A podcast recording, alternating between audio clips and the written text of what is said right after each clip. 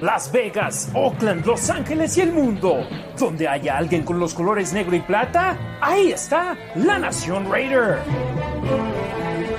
La franquicia más trascendental en la historia de la NFL. Como los malosos, ninguno. Arrancamos la Nación Raider con Harry Ruiz, Demian Reyes y Ricardo Villanueva.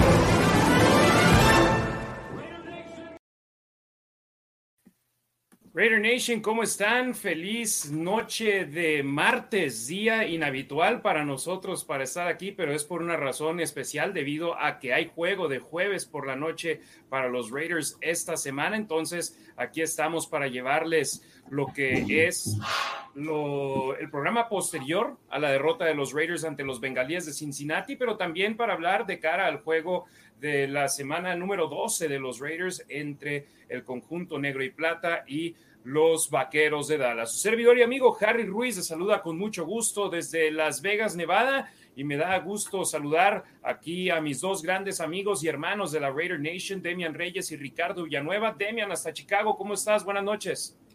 ¿Qué tal, Harry? ¿Qué tal, Ricardo? Buenas noches a todos. Gracias por tenerme aquí. Pues bien, todo bien, fuera de los Raiders, todo lo demás en orden. Exacto. Ricardo, ¿cómo estás? Buenas noches, un gusto saludarte. Harry, buenas noches, Demian, buenas noches, Nación, buenas noches, gracias otra vez por la invitación. Aquí estamos presentes, aguantando vara, ¿no? No queda de otra, dando la cara, ver qué es lo que pueden hacer los Raiders ahora enfrentándose a, este equipo de Dallas que, parece va muy, muy, va muy bien en, enfilado, ¿no? Entonces, otra prueba dura para los Raiders, hay que ver cómo, cómo se ajustan, ¿no? Efectivamente, sí, y en semana corta, solamente tres días de preparación de cara al partido. Normalmente los equipos de la NFL cuando juegan de domingo a domingo toman el lunes como de descanso, el martes están en las instalaciones y empiezan ya a entrenar de manera formal hasta el día miércoles. Y ahora los Raiders desde ayer estaban en el edificio ayer, o más bien hoy, entrenaron, mañana lo harán de nueva cuenta antes de viajar hacia Dallas, entonces va a ser una semana muy rápida, pero en mi opinión les sirve para dejar esta derrota ante los bengalíes y la de los jefes de Kansas City también atrás, que en mi punto de vista fueron las dos en las que se vieron peor en lo que va de esta campaña 2021. De eso estaremos hablando un poco más adelante. Mandamos un saludo rápido a la gente que nos ha estado sintonizando desde antes del inicio del programa, Kevin Ayala dice, no hay nada mejor que llegar del trabajo para descansar y escuchar a los mejores analistas de los Raiders en español. Saludos desde Ciudad Juárez. César Tejeda, listos para ver el episodio 29. Saludos desde la Raider Nation Guadalajara. José Zamora, saludos. Alexandro Díaz, saludos. Ni qué pensar, todo perdido. Amado Nervo, saludos jóvenes, aguitado por Car. José Zamora, gran programa. Gracias. David Ades Tabaco, Buenas noches, saludos desde Nesa. Gabriel García, saludos. Gabriel Ramírez, hola Harry, Ricardo y Demian, saludos desde El Monte, California, Estados Unidos. Un saludote, Gabriel. Gracias por vernos. Jair Monroe, saludos hermanos. Buenas noches, Jair. Gracias siempre por tu apoyo, hermano. Raider Nation por la Raider Nation, para la Raider Nation. Amado Nervo, bendiciones, queridos amigos. Alexa Lima, buenas noches, amigos. Checo Flowers, un favor nomás. Dejen las estadísticas que le favorecen a Carr para que siga de titular. Hablen del. bueno, Vamos otra vez. Dejen las estadísticas que le favorecen, a Carr para que siga de titular. Hablen de los argumentos para que ya no sigue. Hay un Heisman en la banca. ¿Qué hizo ese Heisman en Tennessee la última temporada, las últimas dos temporadas que estuvo ahí? Pues no mucho. Ese es el argumento que tengo. Eh, pero nada más aquí. Pero ahorita lo vamos a tocar. Ahorita lo vamos sí, sí, vamos a hablar de eso. ¿Debe seguir Carr o no? José Zamora, saludos hermanos Raiders, Ciudad de México, licenciado Joey, buenas noches, saludos de Bogotá, Colombia, Raider Nation en las buenas y en las malas. Así es, saludos a todos nuestros hermanos cafeteros. Jesús Gutiérrez Pérez, saludos, buenas noches, presente como cada edición. César Tejeda, saludos a todos. Harry, Demian y Ricardo, buenas noches desde la Raider Nation Guadalajara, Go Raiders. Marco Álvarez, saludos a los tres, gracias por el programa Raider Nation for Life. Luis Ávila, Hola Harry, Demian y Ricardo, buenas noches. Con lo que resta de la temporada aún se puede colar a los playoffs si ganan los partidos restantes. No creo que necesiten ganarlos todos, pero sí necesitan por lo menos nada más perder uno, dos o a lo mucho tres partidos. Si pierden más de tres, ya adiós temporada. José Zamora, bien Max Crosby, eh, Dios bendijo su juego. J. Guillermo Bárcena García, saludos Nación Raider, Harry, Demian y Ricardo, abrazos y a seguir apoyando a nuestro equipo. Tomás Contreras, damos la sorpresa el jueves, saludos. Miguel Antonio Guluarte Cabrera, saludos de Mexicali. Ingui Hernández, buenas noches hermanos, ¿cómo están? Le hice esta pregunta a Ricardo, se la hago a ustedes dos, mi Harry y Demian. Hace, hacen tomas de car en la banca y se ve cachando moscas, toman a otros mariscales de campo y están charlando con su línea receptores abiertos y coordinadores ofensivos viendo tabletas preparando la siguiente ofensiva. ¿A qué se debe? Ya no le interesa el equipo. Te la picho a ti, Demian, porque yo estos juegos que he en el estadio, estoy, no estoy viendo la tele, estoy viendo el campo. Eh, la pregunta para ti, Demian, ¿tú qué opinas? No, yo creo que cada, cada jugador tiene su manera diferente de actuar y más como profesionales. Digo, yo te platico en mi experiencia como pues, jugador amateur en México. Y, es algo diferente, pero va por ese lado. Cuando había una bronca, todo el equipo brincaba a defenderlos. Tú ves en la NFL o en colegial, hay una bronca y la mitad del equipo se voltea y cada quien lo maneja de manera distinta. No entiendo lo que dices, a veces yo también me lo cuestiono, pero pues es su manera de, de mantenerse concentrado estemos o no de acuerdo, le estará o no funcionando, a veces le ha funcionado, ahorita se ve que no le está funcionando. Aparte creo que creo que también tiene que ver mucho con las tomas que sacan, ¿no? O sea, dijéramos, está todo el partido, ¿no? Sin hablar con el coordinador ofensivo, con el grupo de receptores, como quieras, ¿no? Es cierto. Son pocas tomas, ¿no? Son tomas, ¿no? No es, no es todo el partido, pero digo, habría que ver ese análisis, sinceramente, de ver qué hace Carr todo el tiempo cuando está en la banca, pero definitivamente no, no creo que vaya por ahí, ¿no? O sea, son las tomas que sacan y casualmente no está haciendo nada, pero no creo que no haga nada o que no se comunique con nadie durante el tiempo que esté en la banca, ¿no? Porque lo tienen que hacer, o sea, definitivamente no pueden perder comunicación. Es muy buena, es muy bien atinado tu comentario, Ricardo. Y bajo esa misma línea, de repente vemos eh, fotografías en, en, Twitter, en Facebook, de cómo en ese segundo estaba abierto tal receptor. Sí, pero no estás viendo toda la jugada completa, no estás viendo hacia cuáles son las lecturas del coreback. Y no estoy hablando de car, de cualquier coreback, etcétera. José Zamora, una plegaria para ver a Mariota. Alan López, saludos a seguir apoyando, pero sin conformarnos. Andrés Burciaga, saludos de Parral, Chihuahua. Joel Zárate, saludos, Harry, Ricardo y Demian. Qué gusto ver por adelantado otro episodio y todo lo relacionado con los Raiders de nueva cuenta. Edición especial de martes por la noche. Tuesday Night, La Nación Raider debido a que hay juego este jueves. César Tejeda, que no decaiga ese ánimo y apoyo a los malosos, ya vamos a mejorar. Paul Arcos, buenas noches hermanos, saludos, vamos malosos. Burios RNFL. Guanajuato, México. José Luis Martínez, saludos desde El Paso, Texas. Saludos a toda la banda del 915 allá en el Chuco. Jorge Maya Villa, saludos, Harry Ricardo Demian, eh, excelente programa, muchas gracias, mi estimado Jorge. Norberto Valdivia Gutiérrez, saludos desde la experiencia Zapopan, Jalisco, tierra de Fren Herrera, arriba Imperio. Gabriel Teca, saludos de Guadalajara, toda la Raider Nation. César Tejeda, yo con Car hasta el final. Alfredo Arbizu Valencia con Citlali Carranza, Alexandro Díaz, ¿a qué se refirió Carr con que ya estaba harto? A lo mismo que estamos todos, estamos hartos de perder. No es lo que se quiere y es lo que dijo Carr también durante la semana. Está harto de que sigan llegando derrotas de este equipo. Armando Trejo, saludos brothers desde Denver, a seguir apoyando en las buenas y en las malas, hasta parece que a algunos no les tocó aquellas temporadas de dos ganados y 14 perdidos, o a menos que sean nuevos aquellos que se mantienen quejando, Go Raiders. Y yo eso sí, sí lo digo, eh, muy cierto. Nos tocaron épocas de vacas flacas y de gran manera después de la aparición en el Super Bowl. Y 5 y 5, yo sé, no es donde queremos estar pero podríamos estar peor. Si no, pregunten a los Leones de Detroit. Y luego también digo esto, Demian, eh, que son ya 30, bueno, 84 fue el último Super Bowl. Desde entonces son ya más de 30 años desde esa fecha. Derek Carr ha estado con el equipo 8 años. ¿Qué pasó el resto de los otros 20 o más años que, sin, que se llevan sin ganar el Super Bowl? No solo es Derek Carr. Hoy salía un video de Peter Schrager que decía que los Vikings tenían la peor suerte. Los fans de los Vikings tenían la peor suerte y ahí se empezaron a pelear los, los fans de los Raiders, de los Browns y de los Lions. Pues no sé, por lo menos los Vikings han entretenido a sus, a sus fans, ¿no? Digo, En cambio, los Raiders. Claro, Adrian Peterson, playoffs, hasta con Brett Favre entraron a la postemporada. Los Raiders parece que no han contado con suerte de quarterback entre Rich Gannon y Derek Carr. Pero igual, volvemos al tema que habíamos tocado anteriormente, ¿no? El cuerpo de receptores que había, por ejemplo, ¿no? En, eh, en, esos equipos, ¿no? Detroit de alguna forma, pues tenía Calvin Johnson. No ha hecho nada Detroit, ¿no? Pero tenía a Calvin Johnson. Eh, estaba en, en Minnesota, estaba Randy Moss cuando estaba Brett Favre, si no me equivoco. ¿no? Entonces, y no me acuerdo de otro receptor por ahí también muy bueno, pero es el, eh, o sea, definitivamente hay que, hay que considerar eso. Card no ha tenido a los mejores receptores o a receptores constantes, ¿no? De alguna forma. Entonces, es obviamente también eh, considerar eso que ha pasado durante ocho años. Ahorita los Raiders tienen una defensiva decente, ¿no? Y obviamente, pues se le exige más al, al, coreback, ¿no? Que pues en este caso es Derek Carr, y si él no saca los resultados y no gana los partidos, pues todo se le echa a él, ¿no?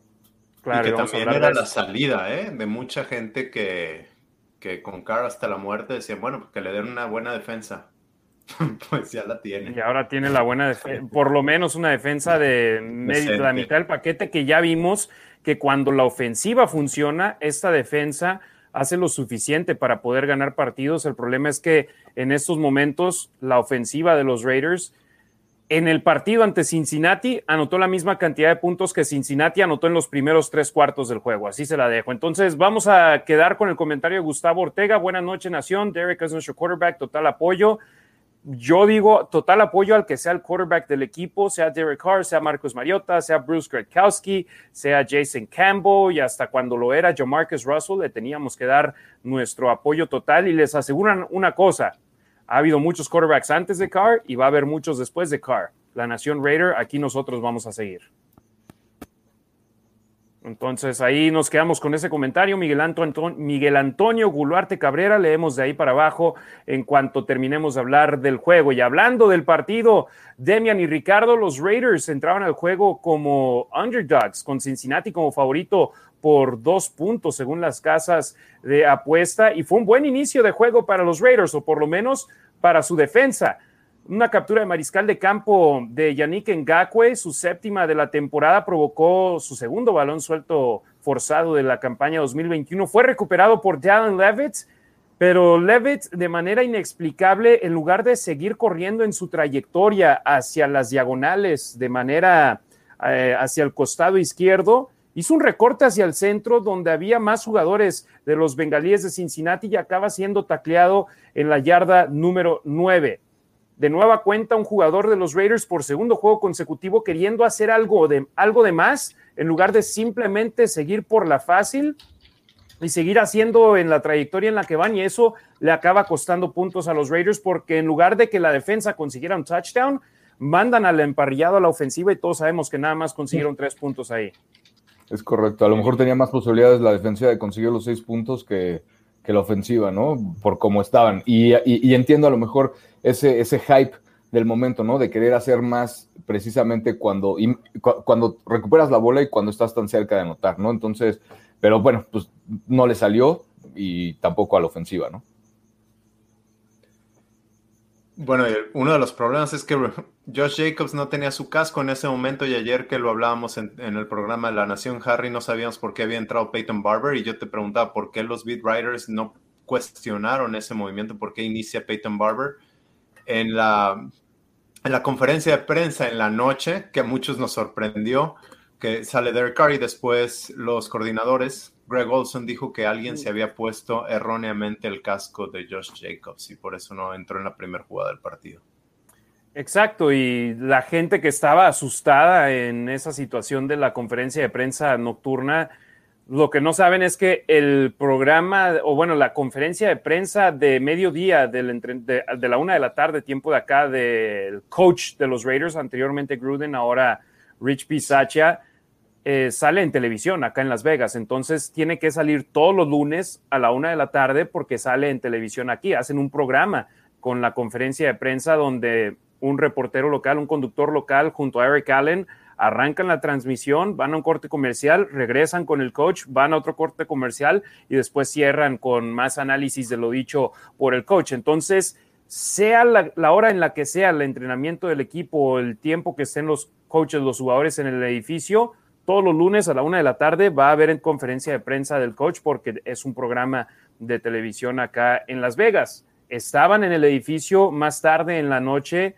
tanto Derek Carr, Gus Bradley y Greg Olsen y a esa hora fue la disponibilidad a la prensa para estos elementos del conjunto de los Raiders. Pero sí, yo vi a muchos asustados diciendo, ¿por qué a esta hora va a haber alguna noticia de último minuto que no queremos escuchar? Y no, todo, todo tranquilo, todo tranquilo. Pero bueno, primera oportunidad, acarreo de tres yardas de Peyton Barber, que hasta eso fue la jugada más productiva en esta serie ofensiva de los Raiders y lo que mencionaba en el programa de ayer, de tres en tres te hubieras metido a las diagonales porque estaban en la yarda número nueve, pero se acaban yendo con un pase detrás de la línea de golpeo con Darren Waller, tacleada para pérdida de yardaje, después pase incompleto buscando a Josh Jacobs y se van con un gol de campo de 26 yardas. Ni un solo pase, ni una sola jugada buscó a un jugador en las diagonales.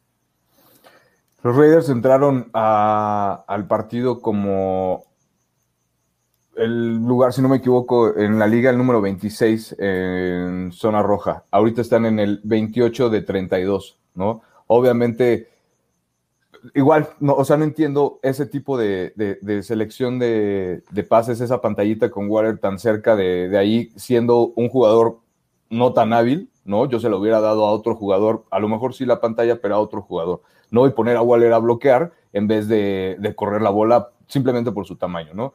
Entonces, y obviamente prefiero tener bloqueando una ala cerrada que un receptor, pero bueno, eso es cuestión de, los coaches. E, este pase de, que, que le hizo a Jacobs, que se le hizo atrasado en la tercera oportunidad, que se lo hizo atrasado, igual no, no entiendo, ¿no? ahí se lo tienes que lanzar con ventaja al corredor, obviamente para, para que siga anotando, se lo puso atrás, bueno, siga corriendo, se lo puso atrás, perdió la vista de la bola, del campo y pues fue incompleto, ¿no? Entonces, no entiendo, no entiendo qué, qué, pasa ahí con, con, las decisiones que se toman, tanto de selección de jugadas como ya dentro de car, de, o sea, del campo, una vez que sale el balón, porque pues el que tiene el balón toma la, decisión, ¿no? Entonces, ahí pues no hay más y todo eso es de Carr, entonces pues no sé.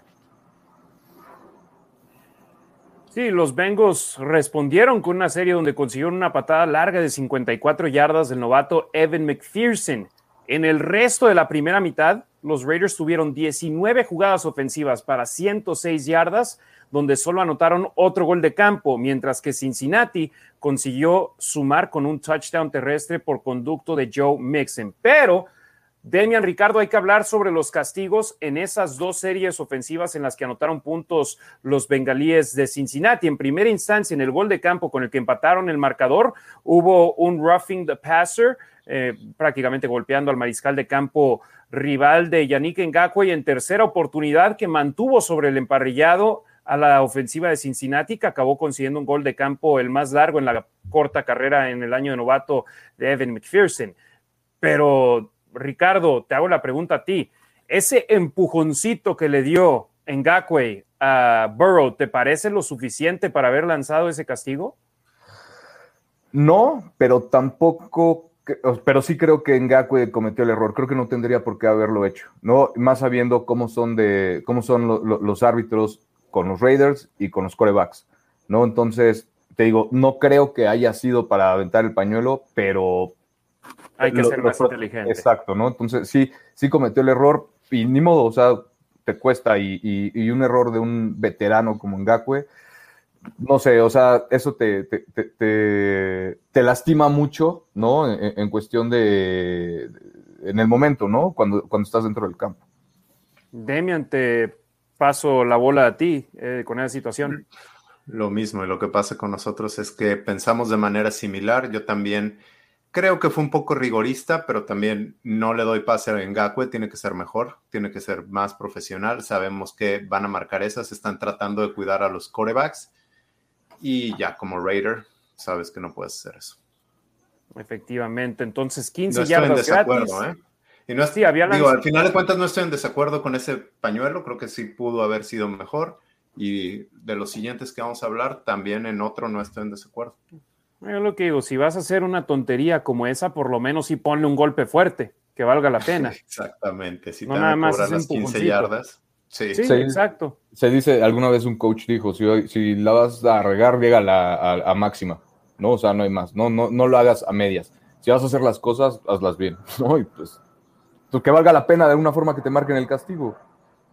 Exacto, y después pasamos a la otra serie ofensiva en la que consiguieron puntos los bengalíes de Cincinnati, eran tercera y larga, offsides por parte de el, de Quentin Jefferson. si no me equivoco, del liniero defensivo de los Raiders. Ese offsides, después de ya habían capturado a, Joe Burrow y les da cinco yardas gratis para intentar otra jugada y todos así de bueno, otra vez van a anotar puntos después de esa de un castigo. No puede ser, no, no, no entiendo por qué a estas alturas están mal alineados. Y ojo, si te vas a ver el tape, no es el primero, ¿eh? ya le habían perdonado uno a Quinton Jefferson que estaba alineado sobre la pelota y se lo habían perdonado. Y es veterano, no puede estar cometiendo este tipo de errores. Claro, ¿qué ventaja te va a dar eso? Es tackle, está a un lado del balón. Aparte, aparte, aparte son profesionales. Por ejemplo, en el colegial todavía los árbitros no te están diciendo, oye, eh, no se avísale a tu tackle que está invadiendo la zona, ¿no? Y de alguna forma, entiendo que a lo mejor a los profesionales ya ni siquiera les tienen que avisar. ¿Por qué? Porque son profesionales, ¿no? Porque saben perfectamente cómo se tienen que colocar. Los receptores, eh, si, se fijan, normalmente sí piden la alineación, ¿no? Sí, se, verifican con el juez de línea que estén, que estén sobre la línea de scrimmage, pero siendo un tackle defensivo, siendo un veterano, esos errores, o sea, no, no los puedes cometer. Tienes que voltear al menos a ver si el árbitro te dice, ¿no? Si el juez de línea te dice si estás invadiendo o no y no te cuesta nada, es un segundo a lo mejor, dos segundos en lo que volteas, y, pero no, esos errores, híjole, no, son, son fatales. Sí, una tercera y doce se convirtió en tercera y siete, consiguieron un pase de 14 yardas, se metieron a territorio enemigo y ya todo parecía ok, van a anotar otro gol de campo y vamos a estar empatados otra vez a seis. Tercera oportunidad, tacleo de Brandon Facing que parecía haber sido legal por parte de todo mundo y llega un pañuelo tardío y marcan rudeza innecesaria. Yo lo que decía, ¿qué vieron? ¿Un casco a casco? No, simplemente lo tacleó demasiado duro en, opinión del oficial Demian. Los castigos hacen que estos Raiders se sigan disparando en el pie. De acuerdo, pero ahí sí no sé qué quiere que haga la liga. Es un deporte de contacto. Entiendo que están tratando de proteger a los jugadores, pero el jugador no había hecho down, no habían pitado, lo tenían agarrado de una pierna, se podía escapar fue Faison a, taclearlo, sí, y a pegarle. Pues es un deporte de contacto. No sé qué más, qué más quiere la liga. Y, inicia con el hombro. Y de hecho, creo que la cabeza la tiene al lado. No, no te preocupes. En, el, en el tweet que pusiste, Demian, con respecto a los castigos, ese del partido, subí un par de fotos, ¿no? Viendo ya el, el video, donde se ve que el defensivo inicia bien, ¿no? Para, para hacer el tacleo, ¿no? Con, con, el casco al pecho, ¿no? A donde le debes de atinar justo para que no te marquen castigo, ¿no? Entonces, aparte, considerando que lo tenían agarrado nada más de una pierna, ¿no? Que es un jugador elusivo, ¿no? Y que simplemente tienes que terminar tu trabajo y hacerlo bien, ¿no? Te tienes que, con la falta de tacleo que tienen los Raiders, obviamente se tienen que asegurar de hacer bien las cosas, ¿no? Entonces, el, receptor fue el que bajó el casco, ¿no? O al protegerse, obviamente, tu instinto natural es agarrar el balón y, bajar el casco, ¿no? Hacerte conchita de alguna forma. Fue ahí donde le marcaron el castigo, pero pues no, te, no, no puedes corregir la trayectoria a dos segundos porque pues el, el defensivo no sabía que el receptor iba a bajar el cuerpo de alguna forma, ¿no? En ese preciso momento. Entonces, pues ahí sí creo que fue bastante, bastante rigorista y era un castigo que tampoco tenía que ser y pues obviamente le dio en la torre al, drive que, traía, ¿no? La defensa. Sí, los echó para adelante a los, a los bengalíes de Cincinnati y acabaron anotando en un touchdown terrestre de Joe Mixon. Te digo, el offside clarísimo, culpa de Jefferson. El de Ngakwe pudo haberlo evitado, ya habían detenido a Burrow, un touch, un eh, castigo tonto, estúpido. Pero ya después, este castigo, ¿cómo puede? Y luego, sobre todo, Facen, que en esa primera mitad tuvo tres pases defendidos y se estaba viendo de maravilla después de un partido difícil contra Kansas City. Haces que él sea el culpable de una manera u otra del touchdown de, Cincinnati. Fueron dos jugadas consecutivas eh, eh, contra, contra ¿no? La primera contra Jamar Chase y después fue, fue el castigo. Y en las dos, la verdad es que, y como lo dices, Harry, en toda esa primera mitad hizo un trabajo excelente. Ese drive termina siendo, ese drive termina siendo de 12 jugadas, 72 yardas y 6 minutos 51 segundos. Cuando los detienes dos veces en tercera oportunidad, termina pasando. La última jugada fue una carrera de Joe Mixon de 11 yardas. Ya la defensa no podía más en, esa, en esa serie ofensiva, o bueno, serie defensiva. Algo que se dijo después del partido que se le preguntó al equipo era sobre el sentido de urgencia. Después de recibir el balón de, tras el touchdown de Cincinnati, los Raiders perdieron el ovoide en downs, o bueno, despejaron el balón detuvieron a Cincinnati, pidieron un tiempo fuera a los malosos antes de que Cincinnati despejara el balón y tuvieron el ovoide con, me parece, 29 segundos. 28 segundos. 28, segundos y dos tiempos fuera. 28 segundos y dos tiempos fuera. ¿Qué hacen los Raiders? Pase corto con Hunter Renfro, no detienen el reloj. Centro del campo. Y sacan un acarreo y se acaba la primera mitad.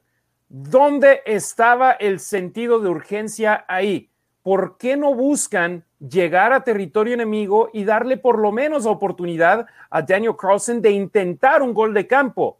Si lo hubiera conectado o no, por lo menos hubiese visto el hambre del equipo de querer hacer algo ofensivamente. Pero no, dos jugadas, se acaba la mitad. ¿Dónde estaba el sentido de urgencia ahí? No sé, dijo Bisache que siempre lo tuvieron. no lo vimos.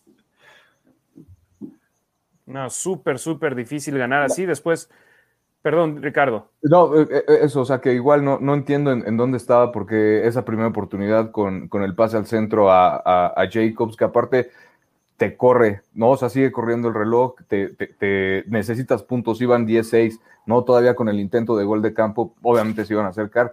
Y para como estaban pateando los pateadores, ¿no? Conectaron al menos tres de más de 50 yardas, ¿no? Definitivamente Carlson tenía la, oportunidad, ¿no? Creo que igual hubieran hecho lo posible por darle la oportunidad a, Carlson, aprovechar a lo mejor ahí, meter a, a Deshaun Jackson y no sé, afuera, ¿no? A las bandas para, igual para ganar más tiempo y, e, y tener la oportunidad de intentar más puntos, ¿no? Nada más conformarse con los tres, pero intentar algo más, ¿no? No, y también hay que voltear a ver, por ejemplo, cuando se jugó ante, ante los Cuervos de Baltimore recibieron el balón con 37 segundos restantes y avanzaron hasta la yarda número 37 de Baltimore en cuatro jugadas para anotar un gol de campo, para empatar el juego e irse a la prórroga. Yo sé que son dos circunstancias completamente diferentes, ir perdiendo por cuatro al cierre de la primera mitad que tener que anotar tres para irte al overtime, pero de todos modos, si ya lo has hecho antes, ¿por qué no buscar anotar puntos, sobre todo en una primera mitad donde habían batallado tanto? Pero ahí te voy a decir algo. Yo sé que te arriesgas, ¿verdad? una intercepción o algo. Y si, y si no crees y si te vas contento al descanso con cuatro puntos, está bien. Pero lo hicieron a medias. Ahorita hablaba Ricardo de hacer las cosas a máxima.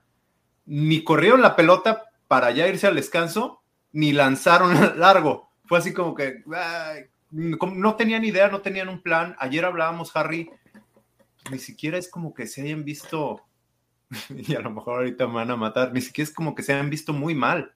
Simplemente no tenían urgencia de nada, no tenían idea de nada. No es como que les hayan salido, ah, es que ve, todo esto le salió mal, o con los gigantes, la zona roja. No, aquí, pues no se les veía ni pies ni cabeza. Sí, parecía que no sé, no, no, sé qué pasaba por la cabeza, si pensaban que iban ganando, que tenía que correr el reloj, ¿no? Pero pues sí, o sea, definitivamente ese sentido de urgencia no se vio y se tenía que ver desde el primer cuarto, ¿no? O sea, y empezando con lo mismo que hemos platicado durante todos estos programas, el generar puntos desde los primeros drives los el primer drive de los Raiders estuvo dentro de la yarda 20 y consiguieron tres puntos. Entonces. Dentro de la 10. Dentro de la 10. Entonces, no tienes que aprovechar la oportunidad cada vez que tienes el balón. Cada vez que tienes el balón, tienes que intentar anotar. Punto. ¿No? De esto se trata eh, este juego. ¿Y cuál era su sentir, el de ustedes, cuando, cuando solo sacaron tres puntos? Pero ni siquiera es como que hayan intentado sacar los seis o los siete, simplemente pues no se veía idea de nada. Como que para mí desde ahí ya como que no pintaba. y, era donde decíamos, bueno, yo por ejemplo en primera, en primera y gol desde la nueve, un acarreo de tres yardas, no le hago el feo. Obvio preferiría un touchdown o un acarreo más largo, pero un acarreo de tres yardas no le hago el feo, sobre todo considerando que era un jugador que no había visto acción desde la semana número cuatro ante los cargadores, eh, tanto por lesión como simplemente porque haya regresado Richard y quisieron tenerlo inactivo a Peyton Barber. Pero me gustó ese acarreo. Después, las siguientes dos jugadas, yo dije, ¿qué están haciendo? No entiendo. Y Sí, la ofensiva, nos vamos a las estadísticas, tuvieron 22 jugadas en la primera mitad para 107 yardas.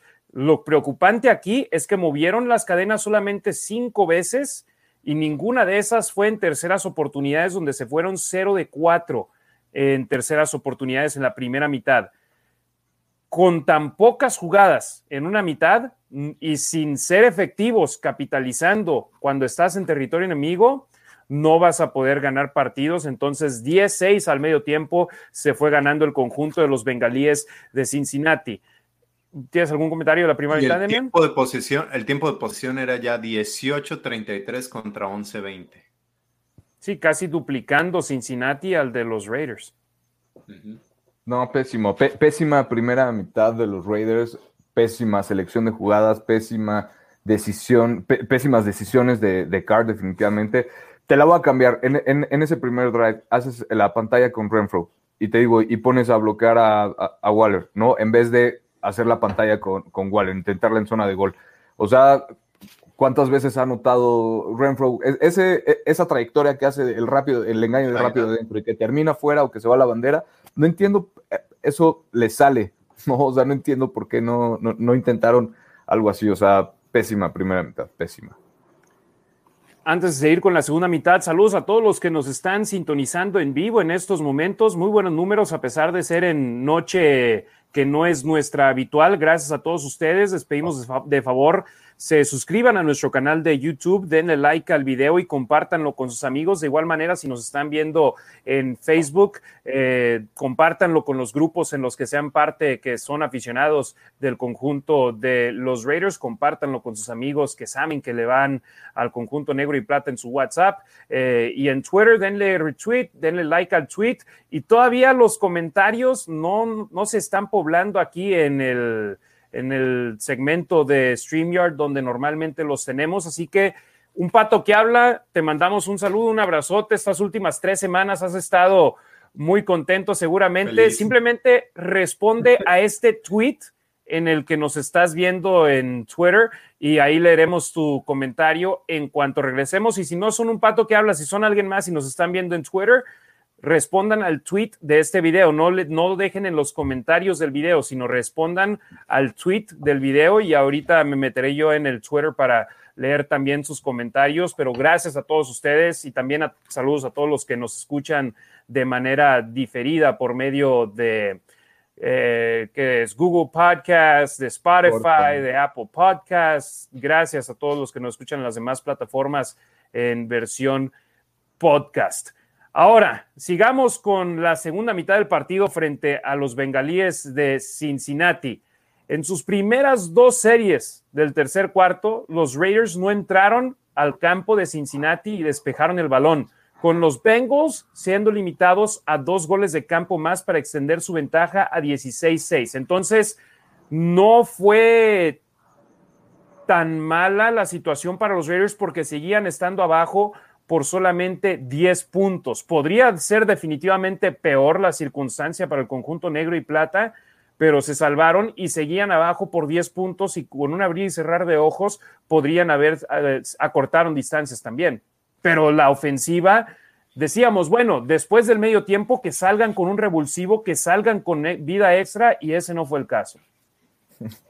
No, para nada. Otra vez ese sentido de urgencia, ¿no? De, a ver, ya nada más nos quedan dos cuartos ya, o sea, tenemos, tenemos que hacer algo porque no hemos hecho nada, ¿no? Y, no, o sea, otra vez no se vio.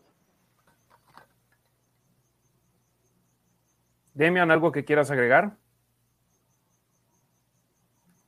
No, perdón, me distraje, por aquí anda uno de mis hijos. Pues nada, al final del tercer cuarto, los Raiders ya iban 0 de 6.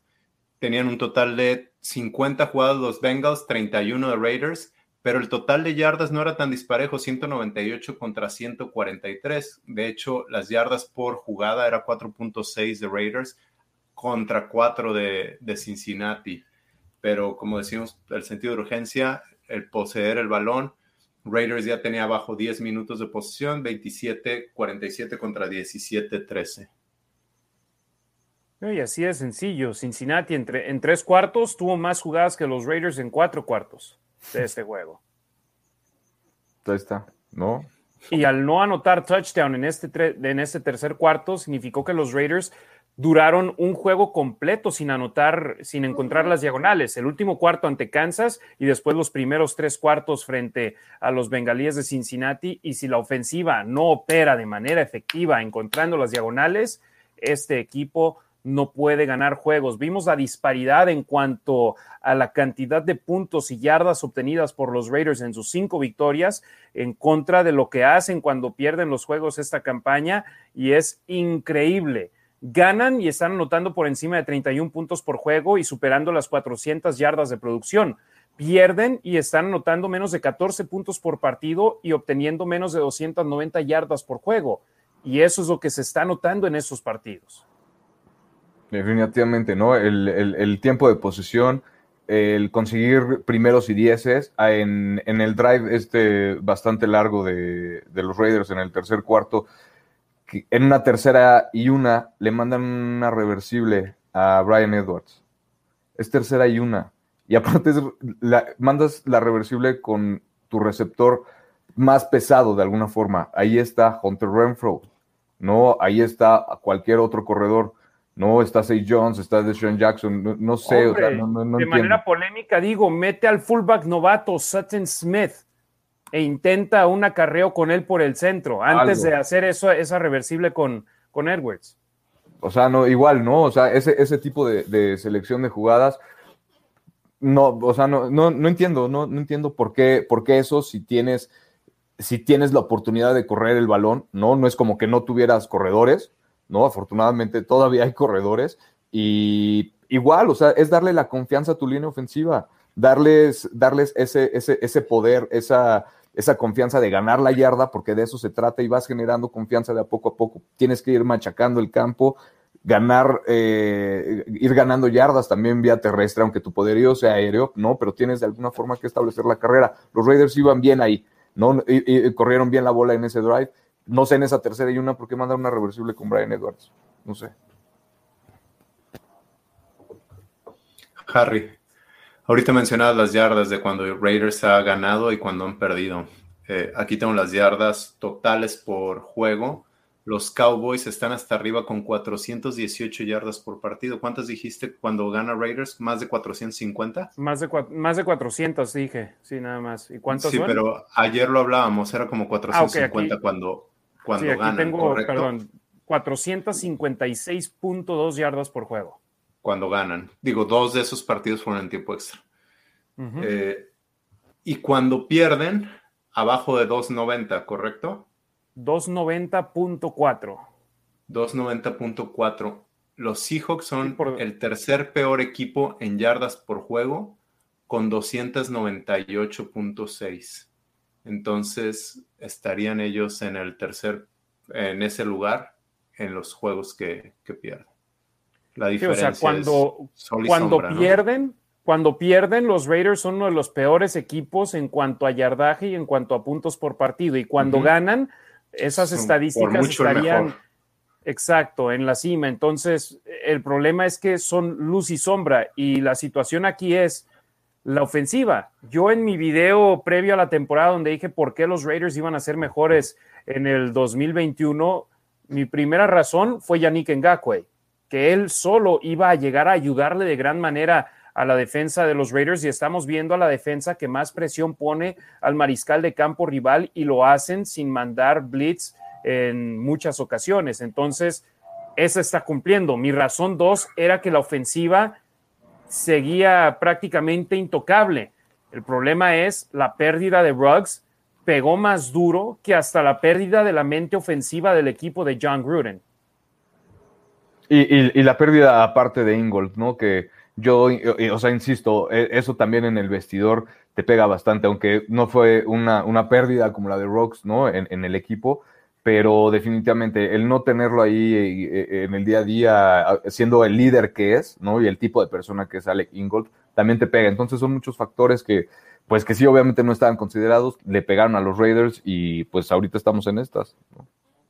Claro, y para cerrarlo sobre el partido de Cincinnati, Las Vegas salió al emparrillado encendido en su primera vez con el balón en su posesión en el último cuarto, necesitando solo tres pases completos para recorrer 75 yardas y anotar su primer touchdown tras cuatro cuartos consecutivos sin encontrar las diagonales.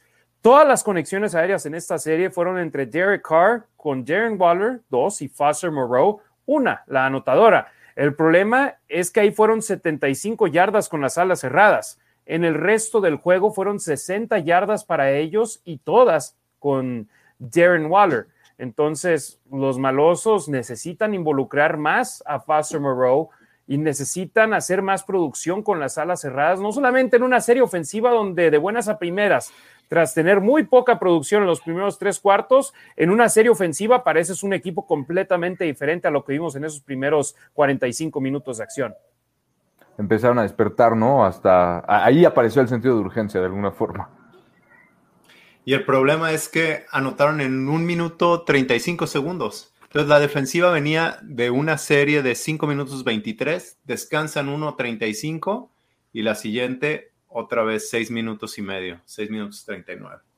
Exacto, Demian. Lo bueno del touchdown fue acortar distancias de manera rápida y que solamente fuera un juego de un gol de campo nueva cuenta. Lo malo es que fue demasiado rápido y Cincinnati, ellos acabaron operando una serie ofensiva bien ejecutada, equilibrada entre ataque aéreo y terrestre, que terminó con una anotación aérea con Jamar Chase para irse arriba por dos posesiones, 22-13 con menos de cuatro minutos restantes en el juego y fue 22-13 porque falló el punto extra McPherson. Y parte del problema de esa serie ofensiva es desde la patada de Carlson, que fue de 59 yardas, y la regresaron hasta la 38 de, de Cincinnati. Entonces ya iniciaron con, con el campo corto, ¿no? Exacto. Sí, 13 yardas por delante de lo que hubiese sido un touchback. Y, el castigo, ¿no? Fue ahí el castigo en, esa serie ofensiva de Cincinnati donde les marcaron a los Raiders que había más de 11 hombres en el campo. Sí, que fue el acarreo de Joe Burrow y un jugador defensivo estaba siendo sustituido y no, no había salido del campo eh, en el momento indicado. Entonces, cinco yardas gratuitas para, para los bengalíes. Y lamentablemente para los Raiders, en sus siguientes dos posesiones sufrieron dos pérdidas de balón, sus únicos dos turnovers del partido, una intercepción de Derek Carr en la segunda jugada de la serie ofensiva, o sea que los Raiders, mientras Cincinnati tuvo dos series ofensivas largas, los Raiders en sus siguientes dos series ofensivas tuvieron cinco jugadas. Entonces, para algunos que les gusta, 20 segundos. Para los que les los que les está gustando criticar a la defensiva porque ya van dos juegos consecutivos en los que reciben 30 o más puntos, vean los partidos. Entiendan que no solamente es ver el marcador final y ver, oh, perdieron 32-13, la defensa, culpa de ellos.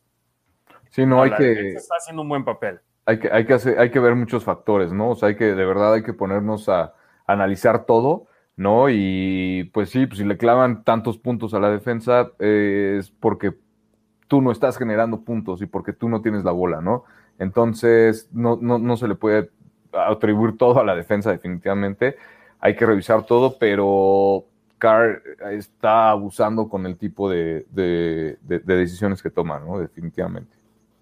Exacto, y 32-13, ¿por qué? Porque Cincinnati anotó 10 puntos provenientes de esas pérdidas de balón, otro touchdown de Joe Mixon por tierra, después un gol de campo, esa pérdida de balón, el fumble de Derek Carr, yo lo que digo es, se iba a necesitar de un milagro para ganar ese juego con tan poco tiempo. Eh, necesitaban anotar los Raiders un touchdown, conversión de dos puntos, después ya sea detener en un 3 y fuera a Cincinnati o ir por el onside kick y recuperar el ovoide, algo que hubiese sido difícil, si no es que imposible, por cómo ha sido esa jugada ya los últimos años. Entonces, sí, hay mucha gente, no, ve, otra pérdida de balón. El fumble contra los gigantes sí dolió. ¿Por qué? Porque los Raiders estaban ya cerca para anotar el touchdown que con el que potencialmente hubieran empatado el juego. Este para mí fue ya así de eran patadas de ahogado de nosotros. donde simplemente el punto extra fallado de McPherson era el que nos tenía con vida todavía. De acuerdo. Entonces, 32-13, derrota de los Raiders. Las estadísticas finales en este encuentro nos enseñaron que los Raiders disputaron solamente 47 jugadas ofensivas en este juego, menor cantidad desde que tuvieron 45 en un partido contra los Delfines de Miami en la temporada 2010. 13 primeras oportunidades en total para los malosos y una de siete en terceras oportunidades. Así que si combinamos el partido contra los jefes, donde convirtieron su primera y no lograron convertir en sus siguientes ocho terceras oportunidades, y ante los bengalíes, donde solo convirtieron su última después de seis que no fueron exitosas, los Raiders tuvieron un total de 14 terceras oportunidades consecutivas sin mover las cadenas. El juego contra Nueva York fue claro que se perdió por la zona roja. Los Raiders movieron el balón, tuvieron buen yardaje, pero en la zona roja se veían estancados en estos últimos dos partidos fue en gran parte la ofensiva en terceras oportunidades, no pudiendo mover las, cadenas. Y lo peor del caso, Demian y Ricardo, es que eran terceras y manejables las mayorías. Correcto, no eran terceras largas, ¿no? Exacto. ojo, también contra los gigantes, ¿eh? tuvieron 4 de 12 en tercera oportunidad. En estos y cuatro de esos fueron en la zona roja. En estos últimos tres partidos van tienen solo el 21.4% de conversión en tercera oportunidad, cuando a mitad de temporada eran uno de los mejores equipos convirtiendo en tercera oportunidad. Sí, entraron a su semana, tras su semana de descanso, número 17 en la NFL, o sea, la mitad del paquete, convirtiendo 40% de sus jugadas de terceras oportunidades, 36 de 90. Ya lo mencionamos ante los gigantes 4 de 12, contra los jefes 1 de 9, contra los bengalíes 1 de 7 y ahora se encuentran número 25 en la liga con una efectividad de 35.59%, pero entre los últimos dos juegos ese número es de tan solo 12.5%. Un número patético. De acuerdo, totalmente de acuerdo. ¿Qué le falta a esta ofensiva, muchachos? Yo, por ejemplo, ya dije, Moreau lo podrían involucrar más en el juego, pero también Brian Edwards y Deshaun Jackson, sus únicos toques de balón en este juego fueron por medio de acarreos. No recibieron un solo pase de Derek Carr. No, deja tú, no deja tú que no tuvieran recepción. Ni siquiera les lanzó un pase en este juego. Sí, los receptores fueron Hunter Renfro con cuatro recepciones, Say Jones con una, ¿verdad? Ya no hubo más. Sí, no. A, Brian Edwards ni siquiera le lanzaron. a Foster Moreau le lanzaron dos veces. Y pues ya las siete de, Waller y nada más, ¿no? O sea, y, vuelvo a lo mismo, ¿no? El, balón lo, lo, lanza Derek Carr. No, o sea, no, no, hay, no hay otra. No hay alguien más a quien atribuirle esa responsabilidad, ¿no? Entiendo, obviamente, que hay que revisar las coberturas, había que, habría que revisar el tape, pero, híjole, dudo muchísimo que a estas personas, a las que, a estos receptores que les lanzó, hayan sido las únicas opciones disponibles cuando estaban en, dentro del campo, ¿no? Entonces, híjole, o sea, Carr ahí bastante, bastante, bastante mal.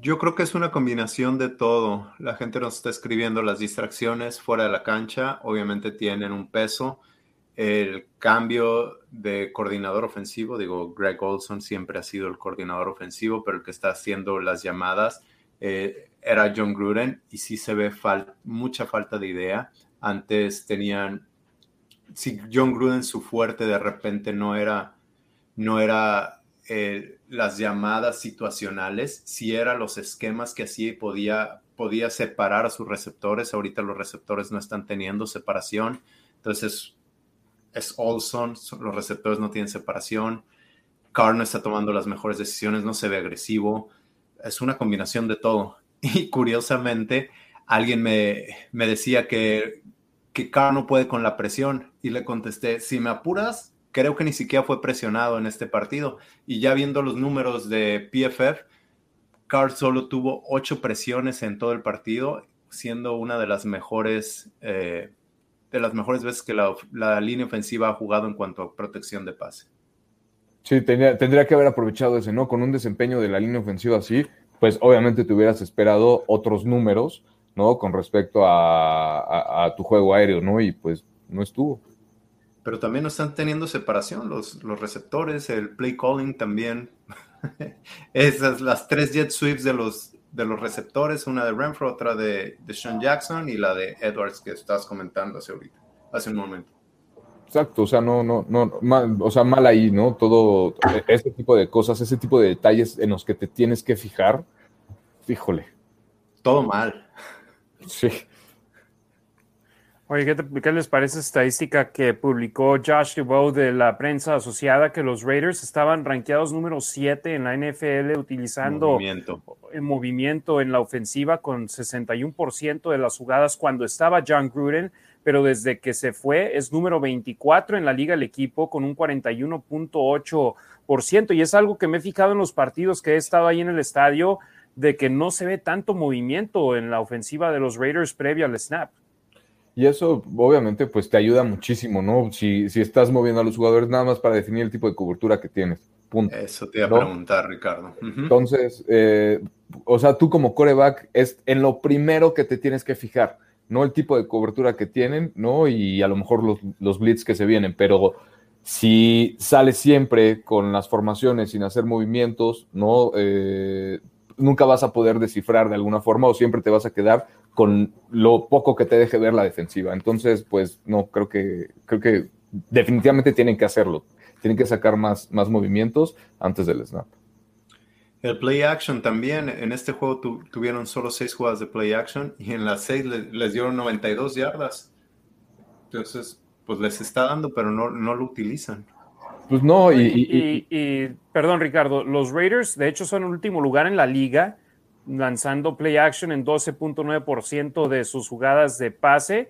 Y cuando estaba Gruden era todavía menor ese porcentaje, 9.1%, y ha incrementado a 17.6%, que es 27 de la liga en ese lapso en, desde que Gruden mm, renunció a su cargo tras la semana número 5. O sea, ha incrementado, pero siguen siendo de los equipos que menos lo utilizan. ¿Por qué? Porque nuestro ataque terrestre sigue apático en esta campaña las ofensivas rivales dicen, pues si haces play action y no corre y corres, sabemos que te vamos a poder detener. Si haces play action, vamos a ir con los ojos en el mariscal de campo. No se están yendo con, con los engaños y si no es engaños y si es acarreo, se van a ir, están deteniendo al ataque terrestre de los Raiders, que es uno de los peores en la NFL en estos momentos, número 28 de la NFL, 83.7 yardas por partido. Y otra estadística, los Raiders esta temporada tienen ya siete juegos en los que no superan las 100 yardas por tierra. El año pasado, en 16 partidos, eso solo sucedió seis veces. Pues no, obviamente es una cadenita y todo mal, ¿no? Y obviamente para que la defensiva te pueda creer el play action tienes que correr la bola, ¿no? Como lo decías. Entonces, tiene que hacer de alguna forma una constante el que el juego terrestre te funcione para que te crean el play action, porque obviamente si empiezas eh, tu drive en primera y segunda oportunidad con pantalla o pases cortos y no te funciona, la defensiva no se va a tragar para nada en tercera oportunidad que vas a correr la bola, ¿no? Entonces, obviamente, pues, si quieres hacer play action ahí, pues no, no, no, no te va a funcionar mucho y aunque los Raiders pudieran correr la bola en esa tercera y diez. Tercera y seis. Eh, tercera y seis, no, pues la defensiva está lista para eso. Entonces, no se van a tragar nunca la, la, la, idea del play action porque no pueden correr la bola como, como dices, ¿no, Harry? Entonces, pues, no, algo, o sea, mal, todo mal. Oye, pero hasta Cincinnati, ellos en sus terceras oportunidades y cortas mandaban a Joe Burrow en formación escopeta sin corredores y veías trips ya sea por el costado derecho o el izquierdo y sabías lo que iban a hacer. lanzarle el balón a uno de esos, a uno de esos tres receptores, dos iban a bloquear y el que recibía el balón iba a correr con él.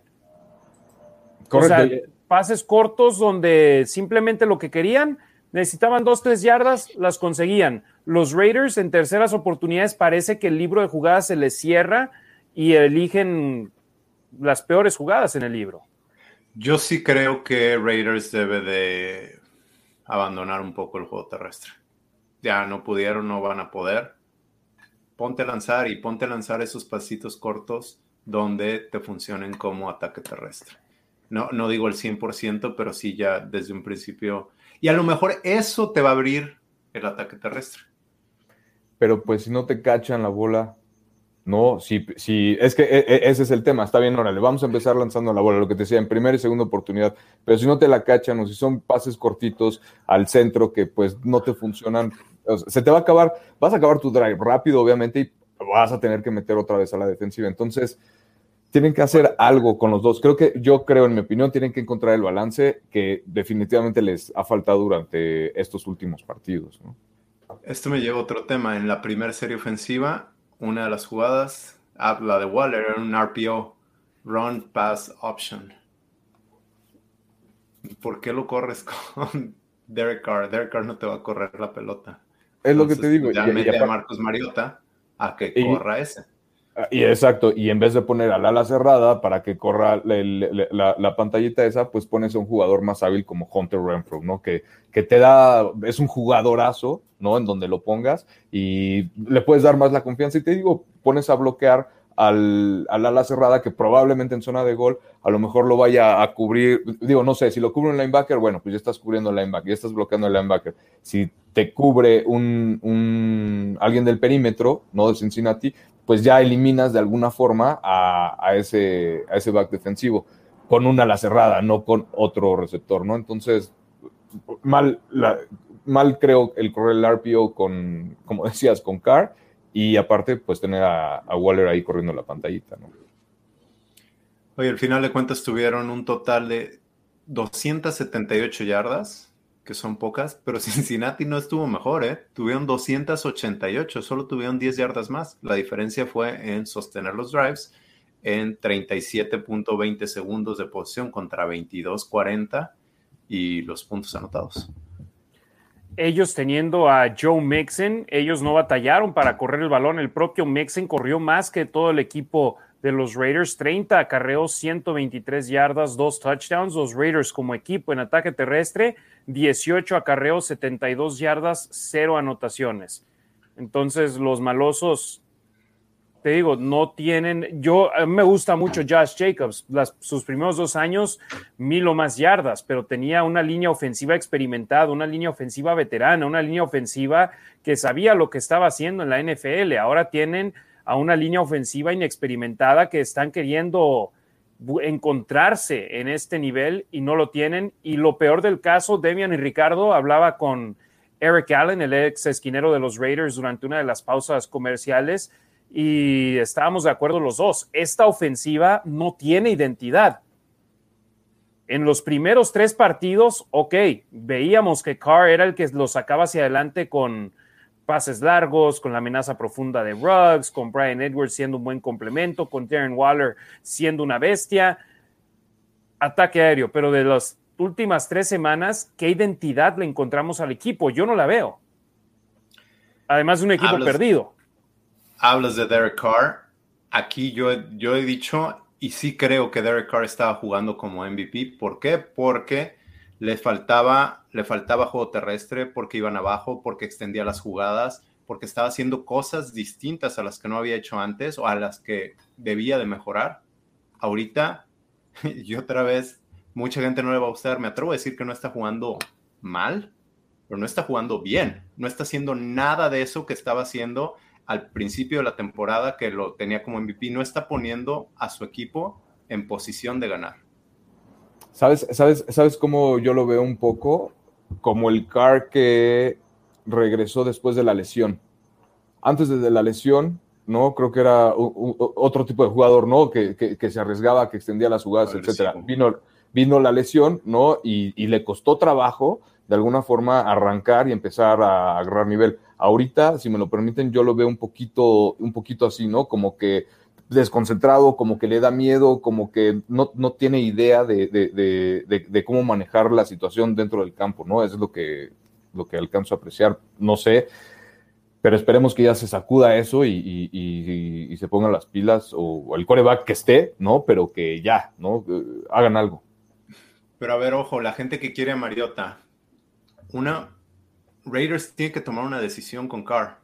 Entonces, yo creo que le van a dar la oportunidad hasta lo más que puedan para ver qué van a decidir con Carr, porque no va a jugar sin, sin extensión de contrato, no va a jugar con un, sin contrato garantizado ningún coreback lo hace.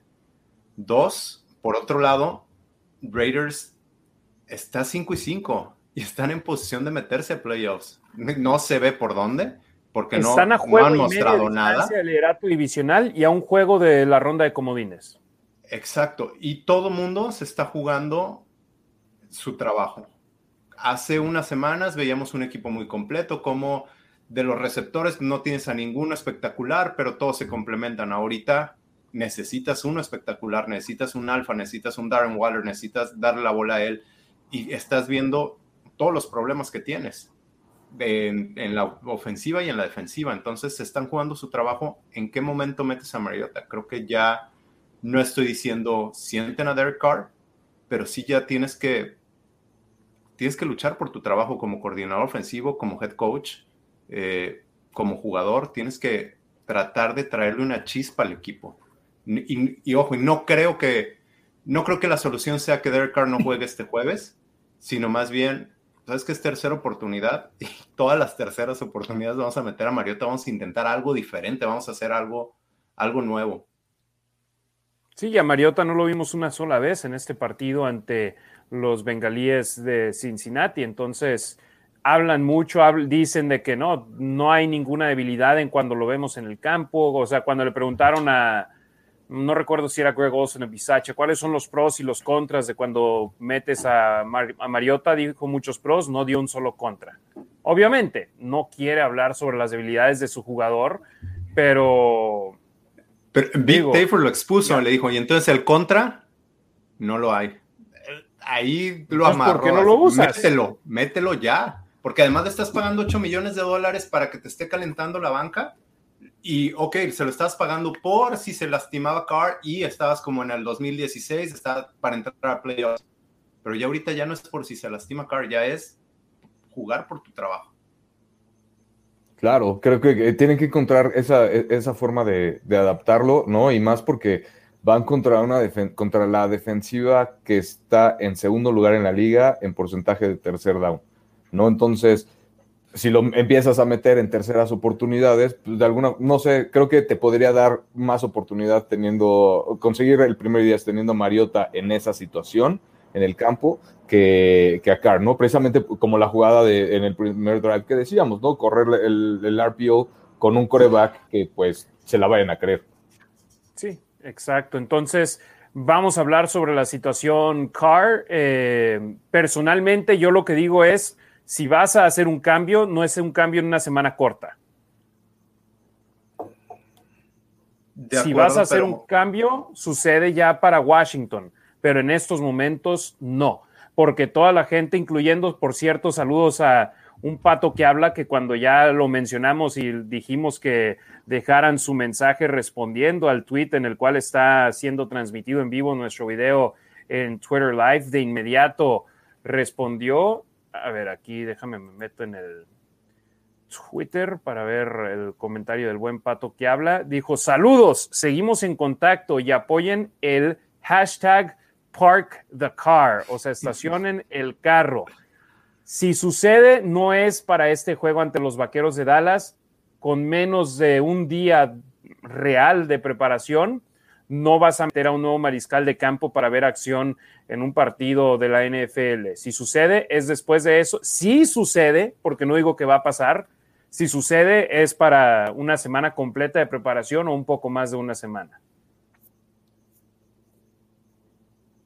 Entonces yo aquí digo, Derek Carr es una situación inmejorable para que demuestres lo que tienes, porque te toca jugar contra una defensa aérea que es la número 20 de la liga, 251.9 yardas por partido, defensa total de la mitad del paquete, de la mitad del camino, 18, 355.6 yardas por juego y que es muy buena en cuanto a terceras oportunidades, como lo mencionó Ricardo, número 2 con 32.2% de efectividad, pero en zona roja es de las últimas 10 de la NFL, número 24, 65.5% de las ofensivas de zona roja de los rivales de los Vaqueros terminan en touchdowns. Entonces, Derek Carr, si quieres seguir siendo el quarterback que, como dices, estás frustrado, estás encabritado por cómo están las situaciones, enséñalo ganando, enséñalo haciendo bien las cosas y enséñalo en esos momentos que es el punto más bajo de los Raiders en lo que va de la, temporada y evita que el equipo tenga un récord negativo por primera vez este año. Sí, sí, porque aparte te digo, o sea, regresando al tema de la, defensiva, Dallas obviamente el, tiene bastante, bastante talento en, ese lado, ¿no? Está Micah Parsons que está teniendo un temporadón, eh, Trevon Diggs también lleva, es correcto, lleva ocho, Randy Gregory lleva cinco. Y esos son los dos que, llevan sacks, ¿no? Que más sacks llevan por parte de los vaqueros. Trevon Dix igual con ocho intercepciones, ¿no? Que, eh, arrancó bastante bien. Y pues te di otra, otra prueba, ¿no? Como decía Harry, para que Carr demuestre de qué está hecho y, eso, nada más, que Carr demuestre y dé resultados, ¿no? O sea, creo que podría ser una, una bastante oportunidad, una muy buena oportunidad, si es así, para callar bocas y si no, pues para empezar a pensar en qué hacer, ¿no? Demian, que nos enseñe lo que tiene o lo que no tiene, ¿no? Car, sí, definitivamente. Oye, a ti, ¿cuándo vas a poder entrar a, las conferencias de prensa? ¿Ahorita podrías o no? Eh, no creo.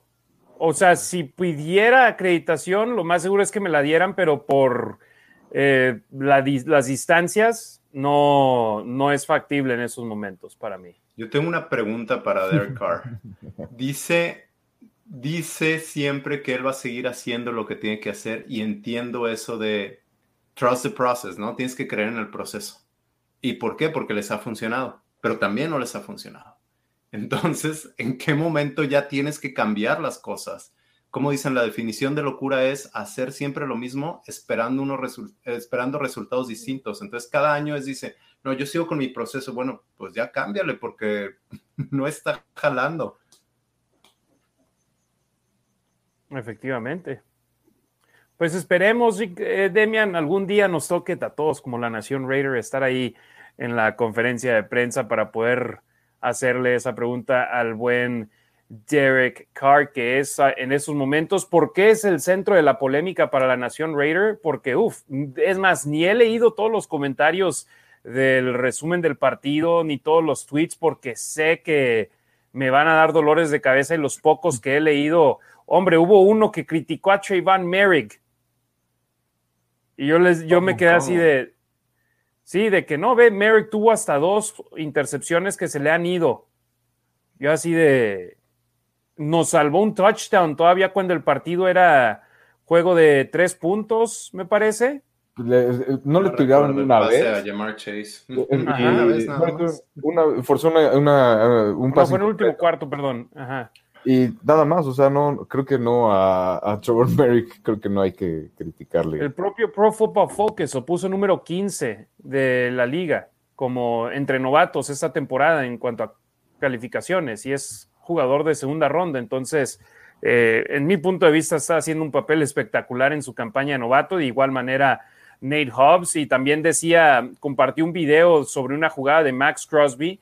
Dije, para aquella gente que se queje de que van cuatro juegos consecutivos, me parece, sin que tenga captura de mariscal de campo, las presiones que pone ayudan al equipo de gran manera, obligando a que el rival tenga que deshacerse del balón rápido. Y si se deshacen del balón rápido, entonces no puede haber capturas, pero Crosby está teniendo un temporada no también de igual manera y en Gakwe no aparece de manera constante tampoco, pero me, eh, no sé si vieron los videos, el video del Mike Up de Solomon Thomas eh, con la captura. Solo el corto. hubo una, la captura de Quentin Jefferson, donde Rod Marinelli eh, dice, en, estoy parafraseando lo que dijo, no es captura de uno, es captura de los cuatro.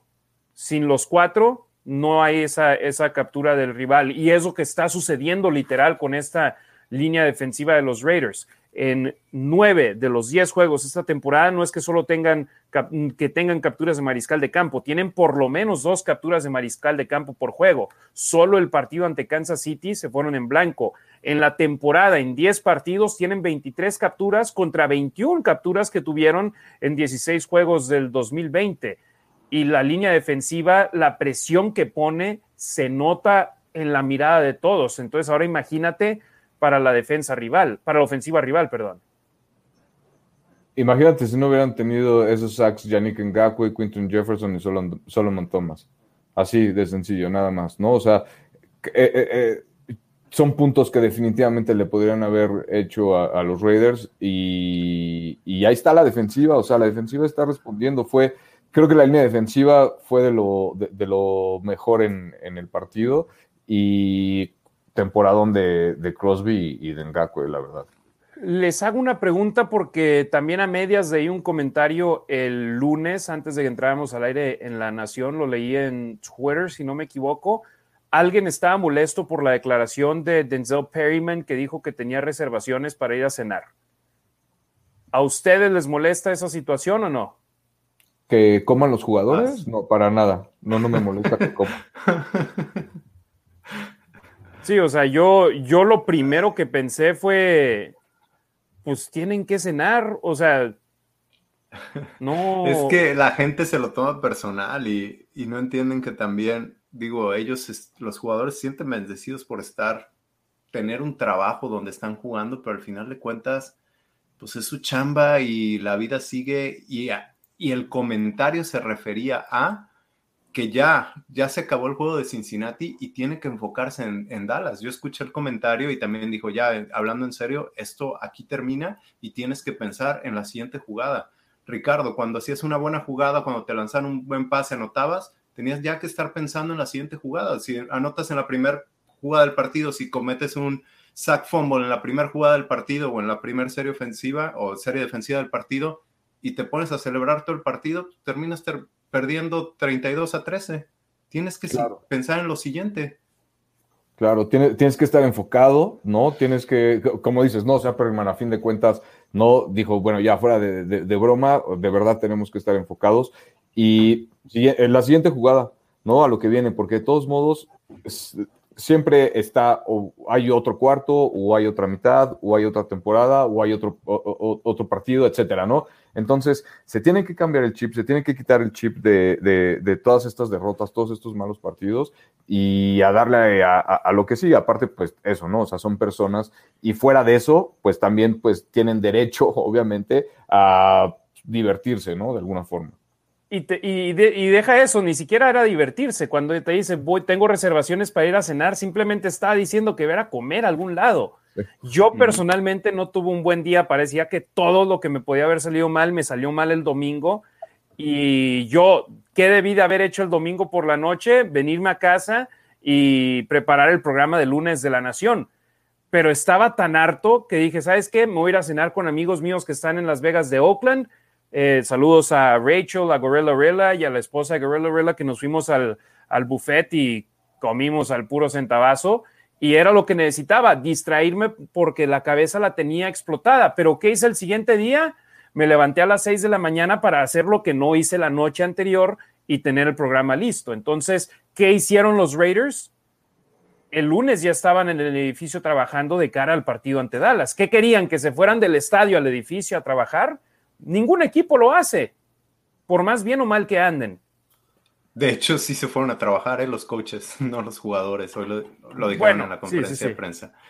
Ojo, no, y los coaches también dijeron que, los noches, las noches de viernes ellos también se estaban poniendo a, trabajar a futuro para este partido de Dallas a sabiendas que tenían menos preparación disponible. Perdón, Ricardo, Demian. Dice Rodrigo Ortega, uno de los últimos comentarios, ahorita leemos los demás, los jugadores tienen, tienen vida social y familia como todos. No le veo nada de malo, no deben de tomarse personal todo. Y mira, te digo algo, a mí no me pareció mal que dijera eso de que, de que tenía reservación de, para cenar. Hubiera estado mal que dijera, me voy a ir al Excess, al club en el MGM. Ahí sí te entiendo la molestia de la gente diciendo, hombre, semana corta. Y al final de cuentas, pues, ¿qué? Fue el líder de tacleo en el partido, fue es el líder de tacleo en toda la NFL. Él dio lo que. ¿El segundo ya? Ya, Bobby Wagner tiene una más que. Ah, ok. dio todo lo que podía dar en el campo. Al día, al día siguiente va a hacer lo que tenga que hacer. Y si se quiere ir a divertir, pues que vaya y haga lo que se le dé la gana. Hizo bien su chamba terrestre, hizo bien su chamba defensiva. Entonces, pues sí, de alguna forma se merece. Pero mira, yo al club prefiero que no vaya. Espérate hasta enero, hasta febrero o en tu semana de descanso, pero en una semana corta en la NFL, no, a cenar, órale, no tengo bronca, que digas que vas a ir a comer o lo que sea, una carnita asada en tu casa, va, pero no, los antros acá en Las Vegas son, yo todavía no he ido a ninguno por lo mismo. Entonces, eh, no, sin, neta, lo más cercano ha sido el Top Golf. Pero y aún así ahí no. Ya sabemos lo que pasa después del Top Golf. Eh, hoy, les quiero compartir unos números de Marcus Mariota. La última temporada que estuvo más o menos sano fue en el 2018 y jugó más de nueve partidos en esa temporada. Completó el 68.9% de sus pases para 2.528 yardas. Ok, menos de 3.000 yardas, 11 touchdowns y 8 intercepciones. Corrió para 357 yardas y 2 touchdowns. Y fíjate, estas estadísticas también las compartió Josh Dubow hace aproximadamente una hora. Mariota está rankeado número 4 en la zona roja en cuanto a rating de pasador, 103.1, eh, pero número 22 en cuanto a porcentaje de touchdown, al anotar touchdowns en 25% de sus posesiones de zona roja. Entonces, si se están quejando de la zona roja de los Raiders en estos momentos, que es de 51.4%, eh, la número 28 de la liga, les aviso, Mariota, su porcentaje de touchdowns en la zona roja es a mitad de eso. Entonces, muchos creen que es El Salvador. Mariota, entre touchdowns terrestres y aéreos en la zona roja, 60 touchdowns, dos pérdidas de balón. Carr, 127 touchdowns, 15 pérdidas de balón. Obviamente, Mariota tiene, creo que 68, 69 juegos disputados. Derek Carr, 120 por ahí. 64, 64 son de, de Mariota, son los que ha jugado. Y pues sí, o sea, números bastante similares, pero por ejemplo, igual yo creo que lo que puede aportar a la carrera, si los Raiders no están corriendo la bola, ¿no? Con este tipo de jugadas, eh, las optativas, ¿no? Pues abre también un poco a la defensiva para, para, para poder correr, ¿no? Entonces, a lo mejor irlo, irlos cazando, ¿no? ¿no? No soltarle todos los snaps a Mariota, pero pues sí, justamente encontrar el momento perfecto o exacto en donde podría funcionar mejor, ¿no? Y mira, te digo algo, no es como los otros quarterbacks rumorados en la pretemporada para los Raiders. No es, si fuera un Aaron Rodgers, si fuera un Russell Wilson que estuviera calentando banca para los Raiders, sí diría, hombre, están mal. Marcus Mariota hay una razón por la que sigue, sigue siendo Raider. Ningún otro equipo lo quiso. De acuerdo. Si no lo quiso ningún otro equipo, ¿por qué creen que es esa razón? Al precio, pero bueno, yo sí estoy de acuerdo que Raiders necesita un cambio, no necesariamente. Necesita un revulsivo. Ajá. Eso, eso, necesita algo, la chispa, lo que pasó contra los Chargers, que también vimos, al final de cuentas, Mariota perdió el partido con esa intercepción, pero, pero cambió, cambió cómo se veía el equipo, que recordemos, hace un año también andaban en la calle de la amargura y se prendió, fue un equipo diferente. Y fue luego, luego, perdón, Harry, y fue luego, luego, o sea, es lo que tienes que hacer, ¿no? De alguna forma, cambiarte el chip luego, luego, y, es lo que te aporta. Y hasta el propio Carr, ese partido salió lesionado, pero después de lo que él vio de los Raiders en el vestidor mientras lo estaban tratando por su lesión, dijo, caray, si no regreso este siguiente partido, puede que me quiten la titularidad en el, en el emparrillado. Entonces volvió a la acción. Llevamos ya una hora y veinte prácticamente de programa y leímos comentarios al principio del show. Vámonos ahora con más, ya 29 episodios de La Nación Raider aquí en las redes sociales. Gracias a todos nuestros hermanos y hermanas de la Raider Nation que cada semana están aquí con nosotros. Eh, Miguel Antonio Guluarte Cabrera, con él nos quedamos. Dice, el problema no es, no es perder otra vez, el problema es cómo se pierde. Mariota no es la solución. Si fuese así, ya sería el titular en cualquier otro equipo que necesita más de un mariscal de campo. Alfredo Arbizu Valencia, buenas noches. Se han hecho muchos cambios ofensivos, menos uno. ¿Por qué no experimentar con otro quarterback? Yo preguntaría, ¿cuáles son esos cambios a la ofensiva? Pues los necesarios, ¿no? Obviamente. No, no, pero yo digo, la línea ofensiva, ok, ya ese cambio lo hicieron, pero Rhodes fue un cambio obligado. Forzado, ajá. Waller sigue siendo el ala cerrada, Renfro sigue siendo receptor abierto, Edward sigue siendo receptor abierto, Jacob sigue siendo corredor titular. ¿Cuáles son los cambios que se han hecho a la ofensiva? Salvo los obligados, no, ninguno. Y, e insistimos, no es que queramos llevar la contra a nadie, simplemente estamos dando nuestra opinión honesta y como siempre leemos todos los comentarios, menos los que tengan groserías incluidas y ya alguien me cotorrió en las redes sociales de que no, voy a decir esto porque si no luego Harry se va a enojar. No, no, no, yo simplemente digo en el programa, aquí no leemos eh, groserías porque también hay niños que nos están viendo con sus papás, así que hay que mantenernos eh, de manera cordial. Eh, Mauricio Tarín Vaca, ¿aún consideran que en algunos medios catalogan a Carr como un quarterback de élite? Yo no digo que sea de élite y nunca lo dijimos. Dijimos que era un buen quarterback, pero de élite, ¿qué te gusta que haya en la liga? ¿Cuatro? ¿Cinco, a lo mucho? Y por ejemplo, Herbert, muy buen mariscal de campo, pero yo todavía no lo considero de élite. No. Russell Wilson y los últimos dos partidos no ha hecho nada. Exacto. Pero, por ejemplo, le, reservas ese lugar a jugadores como Aaron Rodgers, como Tom Brady. No, tendrías que considerar, sinceramente, pues obviamente a Mahomes, ¿no? Sí, yo, también estoy de acuerdo. Lamar Jackson. Sí, por ejemplo, ahí en el tal vez veremos Lamar Jackson, en esos momentos Russell Wilson que está batallando con Seattle, Josh Allen que está batallando con Buffalo estos últimos encuentros, eh, pero sí, la élite, hay una diferencia entre un buen mariscal de campo y un mariscal de campo de élite, eh, así se las dejo. Jesús Ramos H, es tiempo de Mariota, Burios RNFL, mal comentario, no dejó claro nada. Bueno, eso fue a las 6:53, tiempo mío, ya es 8 con 8, no sabemos a cuál se refiere. Francisco Barrientos Vallejo, adentro Mariota, fuera Carr, su ciclo llegó a su fin. Edgar Hernández, saludos, mi nación Raider desde Ensenada. Qué frustrante estos últimos juegos. Se ven sin ganas de jugar la ofensiva, o al menos es lo que demuestran. César Tejeda, cada jugador tiene su manera de manifestarse. Si Carr no hace lo que hacen los demás mariscales de campo, no quiere decir que esté desconcentrado. Mario Morrison, buenas noches, Ricardo Harry, Demian, Moisés Félix, es inaceptable el juego de Carr y la selección de jugadas. Amo a los Raiders, pero esta forma de jugar no. Toño Granadino Casillo, aquí estoy, no pasa nada, vamos a salir adelante de esto. Jimmy Mata, hola familia, saludos.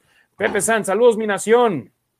Eh, Gabriel Daca, ¿será que ya está roto el vestidor en la línea de la ofensiva? Además, creo que Greg Olsen está muy abajo del nivel que se requiere para comandar un equipo ofensivo de buen nivel.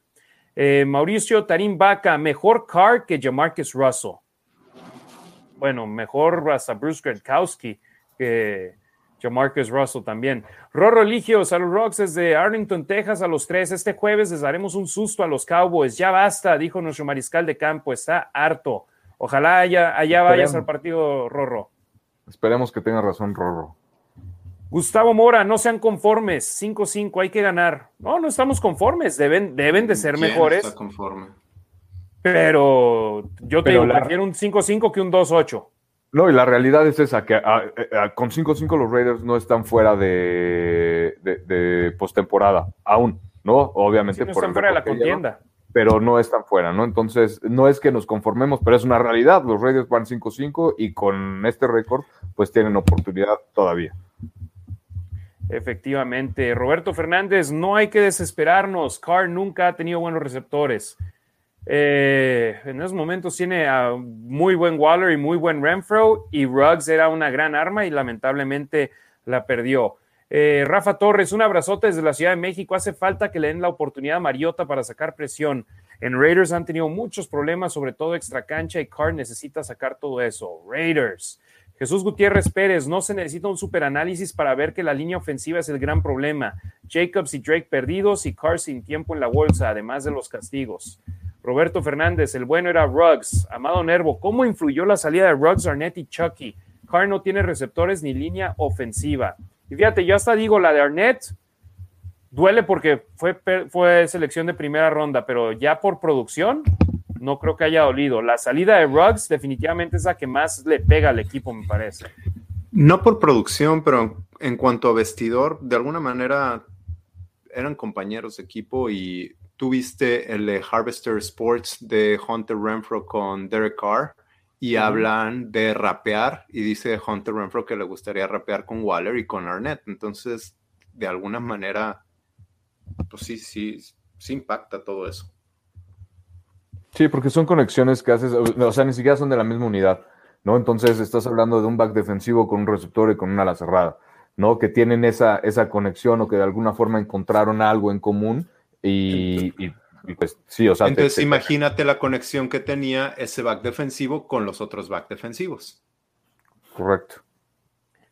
Saludos al buen Roy hasta Torreón, Coahuila. Edgar Hernández dice, ¿qué opinan de lo que hay una supuesta ruptura en el vestidor referente a la cena que tenía Carr y la respuesta que le dio otro jugador defensivo?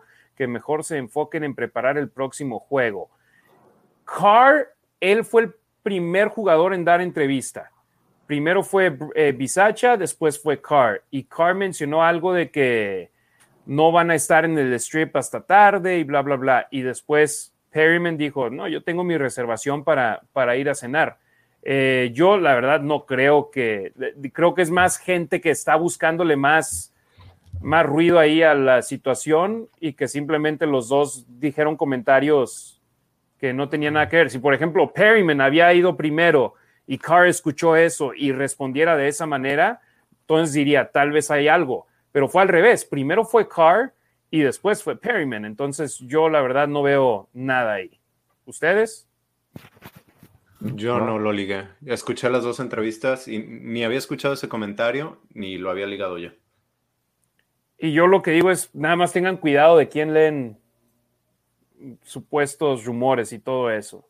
Eh, porque hay gente que, hay, grupos por todos lados y eso es bueno, pero hay gente que nada más sin saber, ahí pone, pone cosas. Si no estás empapado directamente con el equipo, y por ejemplo, nosotros mismos, desde el principio hemos compartido, estas son nuestras opiniones y cuando compartimos información, estamos compartiendo la información que vemos de un Vinny Van Señor, de un Vic Tafer, de Tashan Reed, de Cassie Soto, de la gente que está metida de lleno en el equipo, que están en los entrenamientos, que tienen el contacto directo con los jugadores y ya después nosotros desmenuzamos esa información y damos nuestra opinión. Pero hay gente que nada más eh, está roto el vestidor porque este dijo que iba a cenar y el otro dijo que no quería que estuvieran en el strip. Saludos a toda la Nación Raider que nos sigue. Adger Mondragón, buenas noches, Nación Raider. Necesitamos pases largos porque en juego terrestre estamos nulos. Carlos Alberto González Herrera, el tema es la actitud de Derek. ¿Ustedes ven problema de actitud de Derek? Yo no, y ahí le pregunto a la gente qué quieren que responda. Eh, se le pregunta, obviamente estamos cansados de que responda lo mismo, que este año es diferente, que la culpa es de él, pero ¿qué más va a responder? ¿O, qué actitud quieren? ¿Que esté de porrista o que esté enojado? Porque si estuviera enojado, dice, no, ¿cómo, ¿cómo va a ser un líder si nada más está gritando y si está aventando el casco? Ese no es un líder, ¿quién le va a creer? Entonces, no sé, me gusta a mí jugarle al abogado del diablo y cuestionar cuál es la solución. ¿Qué, es lo que te gustaría ver? O sea, si haces una cosa, porque la haces. Si no la haces, porque no la haces. O sea, es perder, Y no lo estoy defendiendo, simplemente pregunto qué es lo que quisiéramos ver para que todos estuviéramos de acuerdo y dijéramos, es que este es un líder que no está derrotado. Pues no sé. Yo, yo, yo por ejemplo, resultados. ¿no? A fin de cuentas, yo no me iría ah, claro. tanto, tanto, en la actitud, perdón, sino en la toma de decisiones. Yo cuestionaría más la toma de decisiones de Carr que su actitud, ¿no? Porque, repito, los, los pases los lanza él, ¿no? De alguna forma. O, sea, él es quien está dentro del campo. Entonces, yo cuestionaría más la toma de decisiones que, que la actitud, y porque eso se va a ver reflejado en el campo. O sea, puede ser el tipo de jugador que grita o el tipo de jugador que está callado, lo que tú quieras, pero en el campo tienes que demostrar, ¿no? Entonces, te digo, yo, yo me iría más, más por ahí. Y perdóname, no sé qué ibas a decir, de te interrumpí. No, eso, pues que ya estamos cansados de escuchar que sí, que no. Muéstranos y ya. Que él mismo dijo que ya está cansado, que ha sido fan de los Raiders toda su vida, que ya van 20 años de la misma porquería. Pues sí, todos estamos cansados, ya demuéstralo. Haz otra cosa. Aprovecha que ya tienes un cuerpo de receptores, ¿no? Mejores, de alguna forma. Desafortunadamente la línea ofensiva no es la misma con la que venías jugando, ¿no? Pero pues te tienes que adaptar, o sea, no, no, no, no hay de otra. No siempre ibas a tener esa línea ofensiva de élite que te iba a estar, por de alguna forma, ¿no? Eh, que te iba a estar protegiendo. Ayudando, rescatando. Exacto, ¿no? Entonces ahora, pues ni modo, o sea, tienes que adaptarte y tienes que sacar la chamba con lo que tienes. Kevin Ayala, Raiders está en caída libre, la ofensiva no se ve conectada y menos concentrada y la defensa presiona muy bien al quarterback y nada más. Y también no hace falta un playmaker a la ofensiva fuera de Waller. Pero mm, se refiere más bien y también nos hace falta un playmaker a la ofensiva fuera de Waller. Y yo lo mencioné en el programa postpartido, en el video también que publiqué van en caída libre, pero podrían recibir un paracaídas que rescate sus oportunidades y les dé vuelta en la temporada este jueves, pasado mañana, en contra de los Vaqueros de Dallas. Ese juego puede ser un paracaídas que los salve. Francisco Barrientos Vallejo, qué fácil comparar los tiempos de vacas flacas con la actualidad y así defiendo a mi quarterback. Mejor comparemos con los mejores. Kansas, Bucaneros, Dallas tienen un quarterback elite. Nosotros no. Eh, yo lo que a lo que voy también es, por ejemplo, entonces quieren que, que firmen a uno de agencia libre, firmen a uno del draft, porque si nos vamos en el draft, ya hemos hecho este ejercicio anteriormente. En primera ronda este año salieron Trevor Lawrence, Zach Wilson, Trey Lance, Justin Fields y Mac Jones, todos entre las primeras 15 selecciones, prácticamente uno cada tres picks. De esos cinco, ¿cuáles son los que se han visto bien?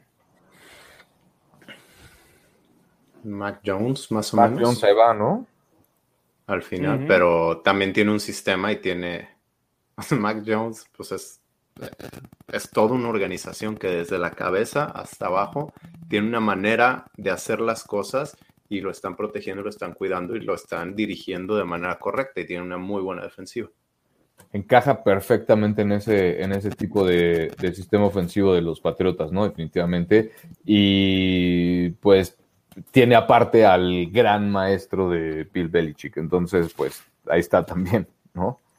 El año pasado, Joe Burrow, Tua Tagovailoa, Justin Herbert, Jordan Love. Dos de cuatro.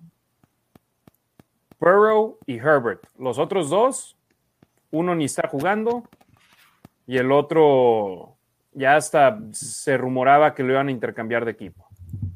Y así nos podemos ir año, año por año. El, el 2019, Kyler Murray, Daniel Jones, Dwayne Haskins. Solo Murray está funcionando y de igual manera porque era el encaje perfecto al sistema de Cliff Kingsbury. Oh, y, aparte, retomando el, el, comentario de Francisco Barrientos, pues ya hablamos también, ¿no? Que que ya definimos de alguna forma, en nuestra opinión, quiénes son los corebacks de élite, ¿no? Ahorita, actualmente en la NFL, dijimos que Carr no es un coreback de élite, pero pues también es un hecho que Carr en los últimos años ha hecho muy buenos números, nada más, no, hago nada, no ha ganado nada, ¿no? Pero para la organización de los Raiders ha sido últimamente pues de los mejores corebacks, o sea, eso no, no hay duda, repito, aunque no ha ganado nada, ¿no? Pero pues sigue rompiendo récords. ¿A cuántas yardas, Harry, está esta? 63 yardas, ¿no? 67 de Por ahí las 30 mil. Imagínate, o sea, digo, no, no, no cualquier coreback lo hace, ¿no? Entonces, pero definitivamente no dar los resultados, o sea, están ahí las estadísticas, están ahí los números, pero los partidos no se ganan. Oye, ¿qué tal ese año en el que fue elegido Nathan Peterman? En el 2017. Mitch Trubisky, Y después Patrick Mahomes, Deshaun Watson, y después siguen en el resto del draft Deshaun Kaiser, Davis Webb, CJ Beathard, Joshua Dobbs, Nathan Peterman, Brad Kaya, Chad Kelly. De todos los quarterbacks escogidos ese año, solo dos, digamos, de calidad, y uno campeón del Super Bowl y el otro en esos momentos no está jugando por problemas legales. Es un volado, pero que tienes menos posibilidades de ganar que un disparejo. Entonces, o sea, es a lo que yo voy. Malo por conocido, digámoslo de esa manera, o te arriesgas a ver si te funciona o no, o no tu siguiente proyecto, porque si no, puedes acabar como los gigantes de Nueva York, que pensaban que Daniel Jones era el futuro. Y, o los Bears con Trubisky. Exacto, y no es el caso, y después andan buscando los desperdicios de otra gente. A ver, Andy Dalton, tráetelo a ver, Nick Foles, tráetelo a ver con, qué, con qué podemos jugar. Flaco a los Jets, ¿no? También ahí con Zach Wilson. O sea, igual no, no, no es garantía. Y, y, por ejemplo, definitivamente también lo que es un hecho, perdón que hagan énfasis, énfasis en esto, pero el cuerpo de receptores que ha tenido Derek Carr no ha sido de lo mejor y aún así ha conseguido estos números. Repito, no ha ganado, ¿no? Pero ah, ese es otro, eh, otro factor bastante importante, ¿no? ¿Quién le ha recibido los pases? Yo lo que digo es que me den soluciones. Los problemas ya los tengo y ya los veo. Dame las soluciones. Pepe San, ¿realmente creen que le den la oportunidad a Mariota? Yo creo que el problema es más de fondo. Saludos, amigo. ¿Cuál es el problema de pues fondo, crees tú, Demian? Pues todo. ya lo hablamos, este, las decisiones ofensivas, el play calling, los esquemas. Eh, Derek Carr está tomando las mejores decisiones. Creo que le den oportunidad a Mariota. Yo sí creo. No, no estoy diciendo que vayan a banquear a Carr, pero creo que ya necesitan una chispa y necesitan, pues sí, en esas terceras oportunidades meter a Mariota o en zona roja, hacer algo diferente. Roy, vamos a ganar el jueves. José Fregoso, buenas noches familia, que le den la oportunidad a Mariota, si gana bueno y si no, de todos modos perderemos solo una oportunidad, eso lo dirá mucho mejor las cosas. Eh, Burios RNFL, no hay liderazgo con el head coach. Jesús Ramos, la defensa es muy mala, no es ni siquiera de media tabla. Yo nada más quiero decirle, sí es una defensa de media tabla y en contra de los bengalíes de Cincinnati en tres cuartos permitieron 13 puntos. Después recibieron otro touchdown y dos pérdidas de balón de los Raiders dejaron a Cincinnati en excelente posición de campo para anotar 10 puntos más y hacer este juego uno escandaloso. Es justo en media tabla, es la 16 de la liga. Roberto Fernández, saludos desde Atotonilco, el Alto, Jalisco. Demian, te leí en Twitter en Raiders Info. No te enganches con comentarios negativos. Es excelente la información que nos dan los tres. Gracias y saludos. Gracias. Octavio López, banda, saludos de Chicago. Ricardo, Harry, Demian, esta derrota duele. Todas las derrotas duelen, por supuesto. A mí me duelen más, más las divisionales. Oscar López, los veo en Dallas. Saludos, Raider Nation. Roy, vamos a ganar el jueves. Go Raiders. Saludos a Raiders Laguna. Becky Bobos Montelongo, Hudson, Colorado. Saludos, saludos hasta Colorado. José Zamora en el balón suelto de Derek Carr. No entiendo por qué Carr, en vez de ir por el balón, solo se tomó el casco con las manos. No creo que haya alcanzado el ovoide después de soltarlo. ¿Ustedes sí? Sinceramente no recuerdo bien la jugada, pero. No, pero la foto sale así. Sí, nomás fue así como que chin, ¿cómo la regué? Pues ya, de todos modos, bueno, ya, o sea, no sé qué decir al respecto, pero no sé. No. sé, quién sabe. Y creo que los quarterbacks en ese tipo de jugadas donde puede armarse el montón, a excepción de que sea donde puedes seguir en el campo y la tengas de cerca, dejas que vayan los demás por el ovoide, ¿no? Tú te quedas. Sí, no, no es lo que Carr necesita. Como Drew Brees, que se lanzó por él, perdió el hombro, y terminó en Nueva Orleans teniendo una muy buena una muy buena carrera. O sea, tal vez crees que fuese a un Drew Brees que acabe yendo a otro lado y le vaya mejor. Sí, sí. Odín Mendoza, saludos Raiders, ánimo. Y fíjate, yo no estaría molesto con eso, ¿eh? Claro que no, porque se ve la entrega, ¿no? De alguna forma, se ve, e, e, es, lo que decía, la actitud. A ver, bueno, pues demuestra que te interesa de alguna forma, o no sé. Ah, no, yo digo lo de Demian. O sea, si ah. algún día Carr acaba jugando para otro equipo y le va bien, yo no estaría molesto con esa situación. No, yo me refería a que se aventara por el balón, ¿no? O sea, que, demostrara, pues, justo eso, que el cambio de actitud. Pero pues sí, igual, a ver qué.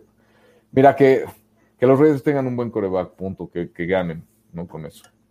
José Zamora, señal de desconcentración. Armando Trejo, ha sido una temporada muy impredecible, así que automáticamente estamos en la pelea por la división que está cerrada y está para cualquiera. Go Raiders. Ben Raider, ya es tiempo de que la ofensiva haga su trabajo. Estamos ya con focos rojos para no entrar a los playoffs. Deben darle un giro a la ofensiva. Saludos desde Ciudad Juárez, Chihuahua, México. José Zamora, por piedad, una oportunidad, Mariota. Jorge Navarro, ¿cómo dan lata con Mariota? Ni que fuera la solución. La bronca es la línea ofensiva, así que el quarterback que pongan dará el mismo resultado. Carr no es la superestrella, pero tampoco es tan malo. No es mi jugador, favorito, Carr, pero le echan toda la culpa y son varios factores a la inoperancia del equipo. El saludo más importante, Mon Yanes de Villanueva. Saludos, mándenme saludos y besos a Rasgit. Saludos a mi esposa que está aquí al lado. José Quintero, van a meter a jugar a Mariota al final de la temporada ya cuando todo esté perdido. Carlos del Valle, saludos banda, Arturo Villanueva, ¿y por qué nadie habla de Mark Davis? ¿Qué, hablamos de Mark Davis? Pues es fuera del campo. Va a tener que tomar una decisión en cuanto a head coach, en cuanto a GM. Gerente general. Ajá, ¿qué más quieren saber? Pues Mark Davis, lo suyo, y él lo ha dicho, no es el fútbol. Siempre ha sido apoyado de gente experta. Ahorita uno de sus brazos derechos es el Marcel Reese, que no sé qué tan experto sea para ayudarle a seleccionar a un GM. Eh, no sé, alguna vez fue apoyado por John Madden, Ron Wolf. ¿Qué más quieren que hablemos de Mark Davis? Yo les pregunto, ¿qué prefieren? ¿Que sea un Al Davis que en sus últimos 10 años de vida afectó más al equipo que ayudarlo? ¿O que sea Mark Davis y tome el apoyo de gente que conoce del deporte más que él. Sí, obviamente, ¿no? Que, se asesore de la mejor manera por, gente experta ahora en el tema y entendiendo que obviamente ya no es la NFL de cuando estaba el señor Al Davis. No, ya es otro tipo de, liga, eh, este, son más partidos, ¿no? O sea, es ya totalmente diferente y, los Raiders, empezando de Mark Davis, tienen que empezar a hacer algo y, él sabe que tiene muchísima chamba de aquí a la siguiente temporada, ¿no? Oigan, a mí sí me emociona o me intriga un draft de Mike Mayock, verlo realmente con las riendas del equipo y ver qué sucedería. No sabemos bien cuáles fueron sus picks, cuáles fueron los de Gruden. Al final de cuentas, Gruden tenía la última palabra, pero pues es muy fácil decir, ¿no? Que Arnett fue de Gruden o no sé, otros. Cleveland Farrell fue de Gruden. Ajá, y que los... que Hobbs fue de Renfro, Hobbs, Max Crosby fueron de Mayock, no sabemos. Sí me intriga saber cómo, cómo sería uno o dos años de draft de Mayock. Correcto. El tema es que, pues, obviamente, los resultados, pues, se verían, ¿sabes? E, en años, ¿no? De alguna forma. No esperemos que a lo mejor eh, los jugadores que lleguen impacten luego, luego, pero desafortunadamente ahora vamos otra vez, ¿no? A empezar este proceso de alguna forma de, ver cómo, cómo, cómo, cómo, se adaptan los Raiders a esta nueva situación que se les va a presentar la siguiente temporada con un nuevo head coach, ¿no? De entrada. Efectivamente. Moisés Félix, explíquenme cómo no pueden lograr una yarda, por favor y el castigo de rudeza al pasador un fregado empujón, por Dios. Perdón, pero estoy muy molesto. Llamo a los Raiders, pero hay formas de perder. Así no. Y yo insisto, el marcador fue más escandaloso de lo que debió haber sido y fue por culpa de las pérdidas de balón al final del juego. Yo a la defensa, a la unidad de Gus Bradley, no la culpo. Eh, Arturo Villanueva, saludos Harry, Richard y Demian. Saludos. ¿Familiar? Eh, pues no, hasta donde yo sé. Primo. saludos nada más. Carlos del Valle, Jacobs ya no es el mismo, se le ve que no busca dar más igual que muchos, mm, perdón, se le ve que no busca dar más igual que muchos y la carga viene sobre Carr, que no es su culpa, esto que está pasando en el equipo el Carlos Alberto González Herrera, siempre he defendido a Derek Carr, siempre, pero al verlo jugar con esa actitud, mejor me lo, que lo sienten para ver si tenemos una mejor oportunidad con Mariota, un verdadero líder, no solo sale y se sienta solo en la banca, también tiene que platicar con su ofensiva, arengar a la gente, apoyar a su defensa, vaya a verse como un líder, nunca con esa actitud de perdedor. César Tejeda, hablando un poco sobre Jacobs, donde, donde hace unas semanas había un rumor, no sé si sea cierto o no, de dónde salió, que no van a tomar la opción de Jacobs. ¿Han escuchado algo? No, no son rumores, nada más son eh, especulaciones en estos momentos. Y yo soy uno de los que cree que no lo van a tomar. ¿Por qué? Porque no, pues no se ve que lo valga. Y fíjate, vamos a la misma que con Mariota. Se le termina el contrato a Jacobs. ¿Tú crees que haya un equipo que le vaya a dar un contrato grande?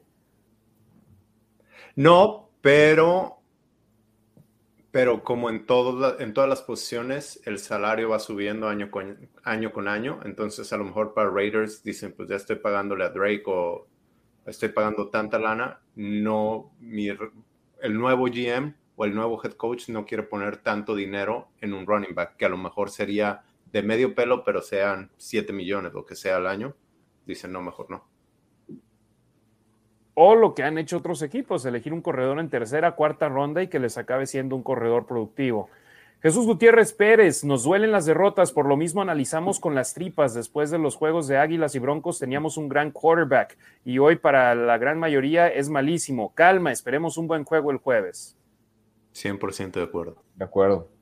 Yo, y también yo, eh, bueno, lo menciono aquí, acabo de grabar, antes de entrar al aire aquí, grabé una entrevista con Vinny Bonsignor y Lincoln Kennedy eh, de su programa Inside the Huddle en Raider Nation Radio, que va a salir al aire mañana. No les digan a nadie que les dije que el show de mañana es grabado, ¿eh? Y precisamente les dije lo mismo. Después de los primeros dos juegos ante Broncos y Filadelfia, que fueron los primeros dos juegos de Bisacha como head coach, todo mundo, perfecto. Greg, eh, Greg Olsen como coordinador ofensivo, espectacular. El freno de mano era John Gruden. Ahora, después de tres derrotas, corran a Olsen, corran a Bisacha, no es head coach. Reaccionan según el último partido y hay que.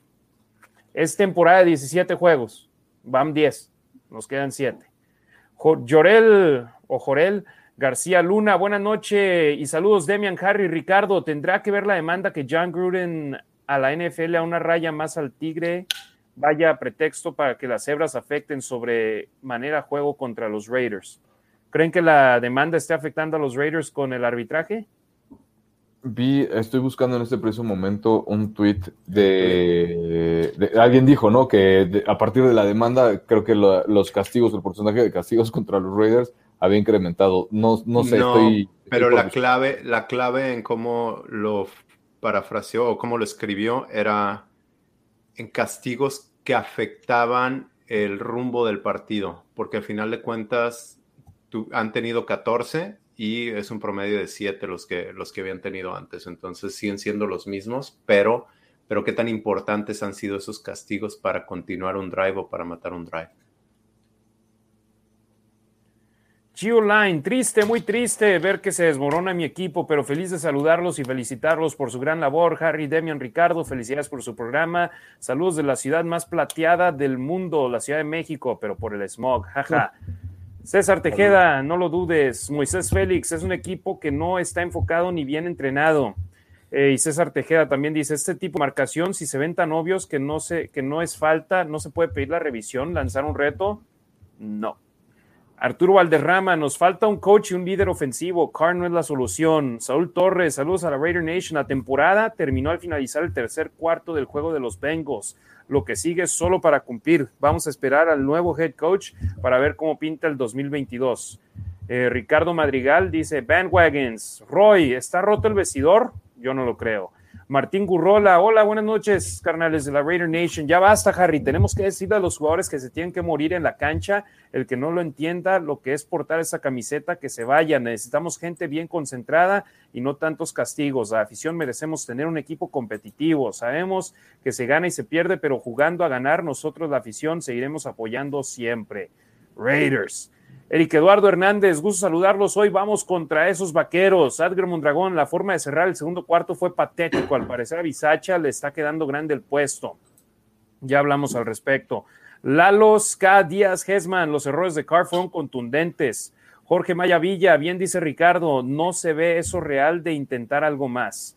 Checo Flowers, hablando de esa serie previa al medio tiempo, ¿quién es el líder de ese equipo? ¿Quién debería de serlo? Las jugadas ofensivas, Greg Olsen, él es el que las manda.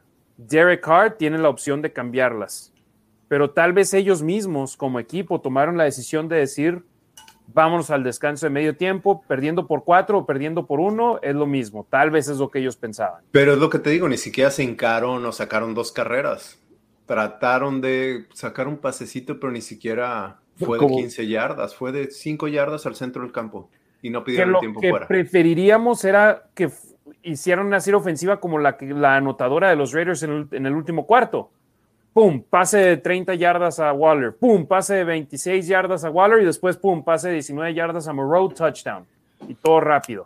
¿Por qué te esperas hasta el último cuarto para empezar a tener ese sentido de urgencia? Es lo que, lo que yo no entiendo. Demian, estoy de acuerdo contigo sobre tu comentario. Dice César Tejeda, algo les pasó, no sabemos qué estaba sucediendo. Muy raro el juego perdido. Saúl Torres, el equipo está el equipo está si, el, si alma y es lo más grave de todo. Sin, alma, yo creo que, el equipo está sin alma. El equipo está sin alma, es lo más grave de todo. Así no vamos a ganar un solo partido en esta temporada. Ya ganaron cinco. Pero entiendo, se refiere a futuro. Jorel García, Luna, molestia y frustración. Burios, dice tiempo de Mariota. Alexandro Díaz, entonces comentando la actitud y jugadas contra Cincinnati, ¿no les interesa? ¿Solo ganar dinero? ¿Vestidor roto? Eh, Juan Carlos Tolosa Sánchez, lo frustrante más allá de los números es la desidia que estamos dejando regada por todo el campo de juego. Nuestro negro y plata debe usarse con honor y, entrega. Antonio García, saludos de Piedras Negras, México. Odín Mendoza, lástima, éramos favoritos en la conferencia americana. Hoy ya no creo que podamos aspirarlo. Por siempre, Raiders no hay de otra. Manuel Carrillo Murga, saludos Harry, Demian, Ricardo. Hay muchas jugadas y es constante tercera y largo y hacen pase corto lateral, no buscan las marcas. ¿Tendrás esos números, Harry? Porque según lo que me acuerdo, creo que eran terceras y cortos. Sí, terceras y manejables. De eso no, no me queda duda yo que la mayoría eran terceras y manejables para los Raiders en este enfrentamiento. Ahorita que hay otro tema más extenso del cual estemos hablando, checo los números. Eh, Luis Quinza Gil, qué flojera ponerle sal a la herida. Antonio García, bueno, pues nosotros aquí estamos para quien nos quiera ver. Si no nos quieren ver, no estamos obligando a nadie, pero gracias a todos que ya pegamos ahorita triples dígitos entre Facebook, Instagram y Twitter, Facebook, YouTube y Twitter y estamos cerca de hacerlo, así que gracias por dejar el comentario, por lo menos nos ayuda. Eh, Antonio García, se, se me increíble tener al mejor quarterback de los Raiders eh, estadísticamente y que no puedan ganar. Creo que a Carl le hace falta Gruden porque cuando duda no tiene quien le dé una respuesta real al problema. Jonathan Álvarez, saludos desde Guatemala, saludos a todos nuestros hermanos chapines.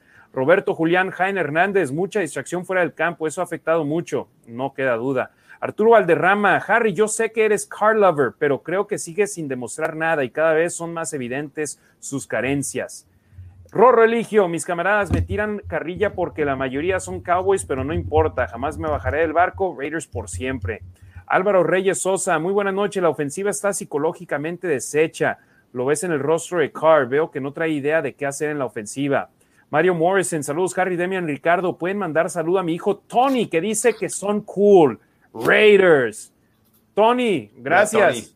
Gracias, Tony, nunca me habían dicho que, era cool. Gracias. Gracias. Yo, iba a decir lo mismo, así que me robó el comentario pues Ricardo. somos tres. Muchas gracias, Tony. gracias, Tony. Tony, muchas gracias. Saludos a Tony, el hijo de Mario Morrison. Eduardo Armendaris Simón, saludos, Harry. Saludos, Dalo Armendaris. Rorro Eligio, tal vez el coach y el coordinador ofensivo no estén en el mismo canal. Me llamó la atención la conferencia de prensa Demian, donde Bisache dice que no, que él sí está metido en la ofensiva y que está en las juntas y que eh, está ahí al pendiente. ¿Tú le crees o no? Pues sí, creo que tiene algo de. No necesariamente input, pero. No sé, pues es el head coach, ¿no? Debería de tener algo de que su especialidad siempre ha sido equipos especiales. Bueno, no, y fue coach de corredores, ¿no? Creo que ya había sido coach de corredores. En sus 20 años en la NFL. La verdad me, agarró en curva y la verdad no pensé que fuera a decir eso. Fue coach de quarterbacks y receptores abiertos en el colegial. En el y receptores en el colegial. Veamos, con Bucaneros de Tampa Bay, equipos especiales y también corredores, efectivamente. Corredores. Pero desde el 2009 head coach asistente, equipos especiales, equipos especiales, head coach asistente, equipos especiales, asistente head coach, equipos especiales. Sí, no ha tenido un cargo en cuanto a la ofensiva desde el 2008, donde fue coach de corredores. Y de hecho fue su única temporada en la NFL donde estuvo involucrado en la ofensiva de un equipo. Eh, Edgar Cobos, ¿qué hay de los rumores de que Carr ya no quiere estar en el equipo? Nunca los he escuchado. Igualmente. Charlie Martínez, saludos Harry, Demian y Richard, un abrazote a los tres. Ricardo Villanueva, saludos a todos. Raiders me llevaban a la gloria, los acompaño hasta donde sea. Me llevaron a la gloria, perdón, dice. Los acompaño hasta donde sea. Saludos, jefe. A ti que sí pudiste ver campeones a Dichoso. Dichoso que tú sí hubieras podido. Eh, espero tener la dicha de, de poder conseguir eso también como tú. Y te mando un besote hasta Mérida. Saúl Torres, Harry, se veían muchos lugares vacíos en el estadio. No había mucha afición de los Bengals que nos llenaran el estadio. De los equipos que han venido, es de las aficiones que menos gente he visto, tanto en el estacionamiento, en el tailgate, como en el estadio. Pero, déjame te digo, también durante el juego, mucha gente sale a, comprar cosas, están en el, concourse, eh, haciendo fila para agarrar su comida y todo. Entonces, la asistencia, déjame ver si, si la tengo aquí en el en los datos, pero los juegos todos están por lo menos 60 mil. ¿Y cuánto es el total? ¿68? ¿65? Mm, déjame ver. Pero yo sinceramente no vi no vi muchos lugares vacíos. Obviamente ya cuando sobre el final del juego se está perdiendo, la gente se empieza a ir, sobre todo ya cuando es una desventaja grande. En promedio este año, 61.004 aficionados por juego, 94% de, de asistencia. Pero digo esto, no se están vendiendo boletos al público todos los boletos ya están vendidos por medio de las PSLs y los boletos que el equipo tiene de cortesía. Entonces, todo el dinero que pueden generar por medio de boletos ya los generaron. Los únicos boletos que quedan libres son aquellos que quedan dispersos entre gente que no los usa por X, Y o Z razón. Y hasta los boletos de la gente que no estaba de acuerdo del requerimiento de la vacuna COVID, esos boletos también se vendieron. O sea, no, no hay boletos libres. Busca en Ticketmaster y los únicos que encuentras son de reventa. Saúl Torres, Harry, se oh, bueno, ese ya lo leí. Vic Rattlehead, ¿consideran ustedes que fue la última oportunidad de Derek Carr con los Raiders? Este juego pasado no. El resto de la temporada, sí. Roger Rodríguez, un equipo que pierde a su head coach y salen adelante, pero luego pierden a su receptor abierto y esquinero por cosas extracancha, es difícil que un equipo se levante, y más si su head coach no tiene liderazgo y Carr no tiene la culpa de los castigos ofensivos y defensivos. Hay gente que le echa la culpa hasta de que el Gatorade no sabía bien, ¿eh? Y no hablo de los jugadores, hablo de la gente en su casa que se toma un Gatorade y eh, este no supo bien, es culpa de Derek Carr. Le echan culpa de todo. Y además, eh, bueno, ese de Vic Rattlehead ya lo respondimos. Gerardo Martínez, recordar que Carr será agente libre. Sí, después de la temporada 2022. Tiene contrato en el 2022, pero no tiene dinero garantizado en el 2022. Moisés Félix, jugando de esa manera ni a los Jets le ganamos. debemos ganarle sí o sí a los Cuidavacas, porque si no ganamos, nos vamos, no vamos a ningún lado esta temporada. Burrios dice, no narren el partido anterior, hablen de las soluciones con esta crisis. A mí, a mi ver, tenemos que poner a Mariota, mentalmente Carr no está bien. Eh, saludos, Burrios. La verdad es la primera vez que me suena tu nombre en, los comentarios. Eh, es lo que hacemos cada programa. Hacemos repaso del juego anterior, hablamos de la actualidad del equipo y después hacemos una previa del siguiente juego. Eh, Noel Pulido, y nuestras soluciones son con base a nuestro poco o mucho conocimiento de seguir al equipo, seguir a los beat writers, estudiar el juego, haber jugado el, juego, pero al final de cuentas, ojalá y tuviéramos las soluciones. Si no las tiene Bisacha, si no las tiene Olson, nosotros, no te vamos a dar la solución. Podemos dar nuestra opinión y lo que creemos y yo cada semana publico las claves del partido y si no las usan y son cosas que yo veo, puedo decir, ves, yo tenía la solución, pero yo no estoy en posición de decir esto es lo que deben de hacer. Es simplemente mi opinión con el estudio que hago durante la semana para prepararme para el juego del domingo que me toca transmitir. Noel Pulido, saludos Harry desde la Ciudad de México, Raider por siempre. Moisés Félix, mi hija de 12 años se quiere cambiar de equipo, eso me duele. No te cambies, hay que ser leal. No. Ser, aficionado de los Raiders, perdón, es, de las pruebas más difíciles que te va a poner la vida, entonces hay que aguantar, hay que aguantar, hay que, hay que acostumbrarse a todo esto. Y eso te enseña a ser leal a la larga. Jorge Suárez Méndez, saludos desde España, saludos a Jorge. ¿Qué hora es en España en estos momentos? Por ahí dice que alguien decía que era las 5 de la mañana, no estaban viendo. Sí, 5 de la mañana. Sí, ya chequé ahorita. En este instante son las 5:46 de la mañana. El comentario fue hace ya más de una hora. Eh, Álvaro Reyes Sosa, ¿Mariota está lastimado? No. Germano Tona Strain, lo único que pido es ganarle a Dallas. Aposté con un amigo que Eliezer pierda, se pone la jersey del otro equipo. Tengo miedo. Que pierda. El que ah, pierda se pone la jersey del otro equipo. Bien, entonces. Zamora, creo que el sentir de los hermanos Raiders es que es el de jugar con Marcus Mariota. ¿sí? De, de los que estamos leyendo, sí. Omar García se dice que Waller y Carr no se están llevando bien, que Waller ya no quiere a Carr y tal vez esa sea una de las razones que está fallando su ala cerrada, que no busca y no atrapa balones. ¿Será cierto? Déjame leer las, estadísticas del, del domingo. Chismógrafo, estaría bien. No, yo, yo, vi un video, yo vi un video, pero lo noté más como broma o sarcasmo. Alguien decía, ya no, mira cómo no se hablan, nada más termina una jugada y van caminando a la banca. Darren Waller, ocho pases lanzados a él, siete recepciones, 116 yardas y un del más largo 31 yardas. Entonces, sí, no lo busca y no atrapa los balones, ¿verdad? Alan López, ¿qué pasa con Deshaun Jackson? Se supone que lo trajeron para usarlo y no lo están ni buscando, sí. Preocupante y no nada más él, sino este juega hasta Brian Edwards. Los dos toques de balón que tuvieron, acarreos, ningún pase lanzado, pase lanzado a ellos. Compa Marines, saludos. Acá andamos apoyando a los Raiders en Dallas. Gerardo Cambiazo, no se puede ganar en la NFL con uno de siete en tercer down. 100% de acuerdo. Germano Tona Strain, lo único que pido es ganar. O bueno, ya la, apuesta. Roberto Strempler, saludos desde Querétaro, acá el trío dinámico. Llegué tarde, no tenía internet. Me preocupó muchísimo el lenguaje corporal de Derek Carr y los comentarios de Perryman de que tenía reservación para ir a cenar. Después de que Derek Carr criticó eso, ¿creen que se pudiera ver una ruptura en el locker room? Roberto, el comentario de Perryman llegó después del comentario de Carr. Entonces no estaban relacionados allá al, respecto. Y sobre qué fue lo que más que dijo el, lenguaje corporal de Carr, ya hablamos un poco al respecto.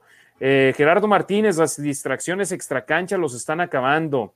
Pepe Santa, en tres semanas nos fuimos del primero al último lugar de la división y sobre todo, Demian y Ricardo, no solo es la caída del primero al último de la división, sino que después de la semana de descanso estábamos diciendo todos los resultados se le están dando a los Raiders y hasta el ver el Monday Night Football entre Gigantes y Kansas City decíamos, caray, eh, puede que entremos al juego contra los Vaqueros de Dallas con récord de 7 y 2 y ahora aquí estamos con marca de 5 y 5. Oye, y ahí hay la diferencia entre un equipo ganador y un equipo que no, que no sabe ganar, ¿no? Los Chiefs están jugando muy mal, no se les veía ni pies ni cabeza y ahorita ya están arriba de la, división y ojo que van por el primer lugar de la conferencia. Arturo Alderrama, nos falta una lección a Carr, que coma banca un rato para que reflexione. Pepe Sant, lo irónico es que la línea ofensiva está mejorando, ¿sí? La línea ofensiva se está yendo mejor. De hecho, la única, la captura Carr fue hasta el último cuarto. Eh, Juan Luis Sandoval, soy negro y plata desde 1969 y ahora lo que duele es el conformismo y la mediocridad del equipo en general. Y ustedes que defienden con tanta vehemencia a un tipo sin corazón como Carr, con números sí, pero sin corazón, el tipo nunca nos va a llevar a un Super Bowl, ni siquiera a unos playoffs.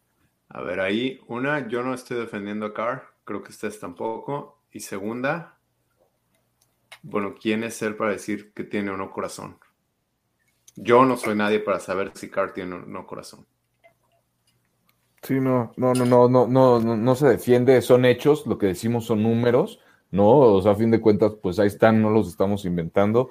Y es un hecho eso, que Carr con poco personal, ha conseguido buenos números y hasta ahí, nada más, ¿no? Ahorita, como decía Harry hace rato, no fue su último partido con los Raiders, pero esta, el resto de la temporada podría, podría definir si fue ¿no? Eh, su última temporada con los Raiders. Entonces, eh, igual no, no, conozco a Carr desafortunadamente como para poder decirte, sabes que pues sí no tiene corazón y está muy mal.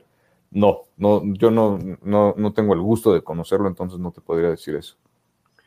Y yo aquí lo que digo es, ¿quieres ver a alguien sin corazón? Ponte a ver a Jamarcus Russell ponte a ver los juegos de Jamarcus Russell, los comentarios que había de que le daban discos para estudiar y llegaba el siguiente día y le preguntaron, ¿qué te pareció lo que viste? Oh, no, está muy bien, sí, me gustan las jugadas. Le habían dado un disco limpio, sin nada. Entonces, ese es un jugador sin corazón. Derek Carr, te digo, hasta cuando no debería de estar preparándose, aquí está en parques locales de Las Vegas preparándose con sus compañeros de equipo es diferente que no se den los resultados. Y sí, yo, ¿por qué tal vez me tachan de conformista? Porque digo que 5 y 5 podríamos estar peor, porque es lo que yo he vivido la mayoría de mi vida como aficionado de los Raiders. Y yo no quiero volver a estar en una situación en donde lo típico del equipo sea, ganamos un juego, bien. No, yo quiero estar por lo menos en esta situación donde sí, 5 y 5 no es donde queremos estar, pero estamos a un juego de distancia del liderato divisional perdón, de ronda de comodín a juego y medio de liderato divisional. Eso es mejor que lo que yo he vivido en más de la mitad de mi vida como aficionado de los Raiders. Y Juan Luis, yo sé a ti, si has seguido el equipo desde el 69, has vivido todos los supertazones de los Raiders, has disfrutado las glorias, a mí no me ha tocado. Pero créeme, un Jim Plunkett en esta era no funcionaría. Un Ken Stabler fue excelente en sus épocas, esta época no funcionaría. Gerald LaMonica fue excelente en sus épocas, en estas eras no funcionaría. Son quarterbacks diferentes ahora en estos años y ahora yo por eso, yo dudo que se pueda a la primera después de Carr escoger al quarterback correcto. Y yo no quiero tener otros 10 años de miseria. Esa es mi humilde opinión. Y Checo Flores dice, de acuerdo con Juan Sandoval al 100%. El Aid Lagunas Minor, no hay ideas en la ofensiva, no hay variantes. Gerardo Ortiz, nos falta cocheo, pandilla. ¿Y qué jugadores claves se involucren? Y que jugadores claves se involucren más para el bien del equipo. Saludos desde San Ángel. Marco Rodríguez, buenas noches a toda la nación. ¿Se acuerdan que hace dos semanas comenté de cómo Greg Olsen debería hacer modificaciones y me tundieron que no se pueden modificar el plan de juego? Burios dice read option con Mariota, José Venegas, muy atinado, Juan Luis Sandoval, Marco Rodríguez y Carr no tuvo presión, pero no estaba concentrado. Eh, Juan Luis Sandoval, Carr es una verdadera vergüenza, tiene miedo. Eh, y Burios dice, no, Carr está peor que nunca, mentalmente está, tronado. ¿Para qué sufrir más? Denle la oportunidad a Mariota, no pasa nada, veamos esa nueva chispa. ¿Y sabes qué? Por un lado, me encantaría que Mariota jugara para ver si sí, sí o si no y si no lo hace, quiero ver qué dice la Raider Nation. Por eso, me gustaría verlo jugar. Javier Muñoz, sacar a Carr no creo que sea la solución, pero tal vez meter a Mariota en lo que se hacen los ajustes a toda la ofensiva y lo apoyen con juego terrestre. Saludos, Raider Nation.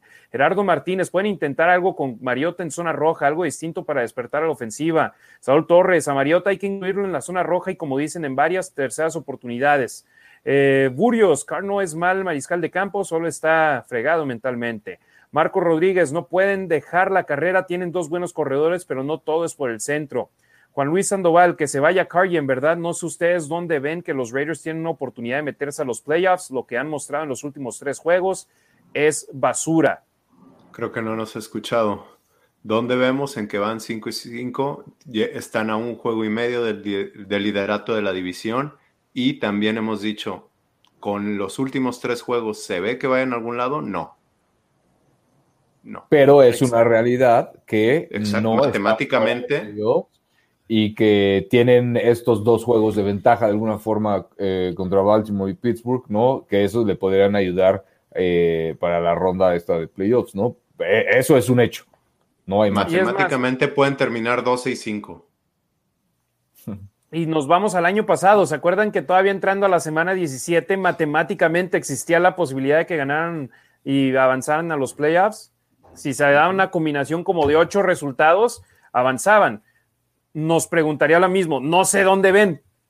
Damos entonces, ok, mira, necesitamos que pierdan los Chargers, que ganen los Raiders, que pierdan los Steelers, que se pueden dar resultados. Y este año donde se ha estado dando tantas sorpresas, puede suceder. Si juegan como juegan los últimos tres partidos, definitivamente no van a ningún lado.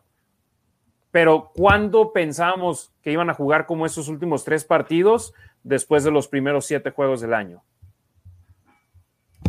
Sí, ahora me pregunta, ¿estás poniendo todas tus esperanzas en eso, tus huevos en esa canasta? No. No. Furios dice, ya el cambio, ¿para qué esperar más? Álvaro Reyes Sosa, entonces si no cambian a Carr para el siguiente juego, no creo que se levante. Podrían poner a Mariota en el tercer cuarto.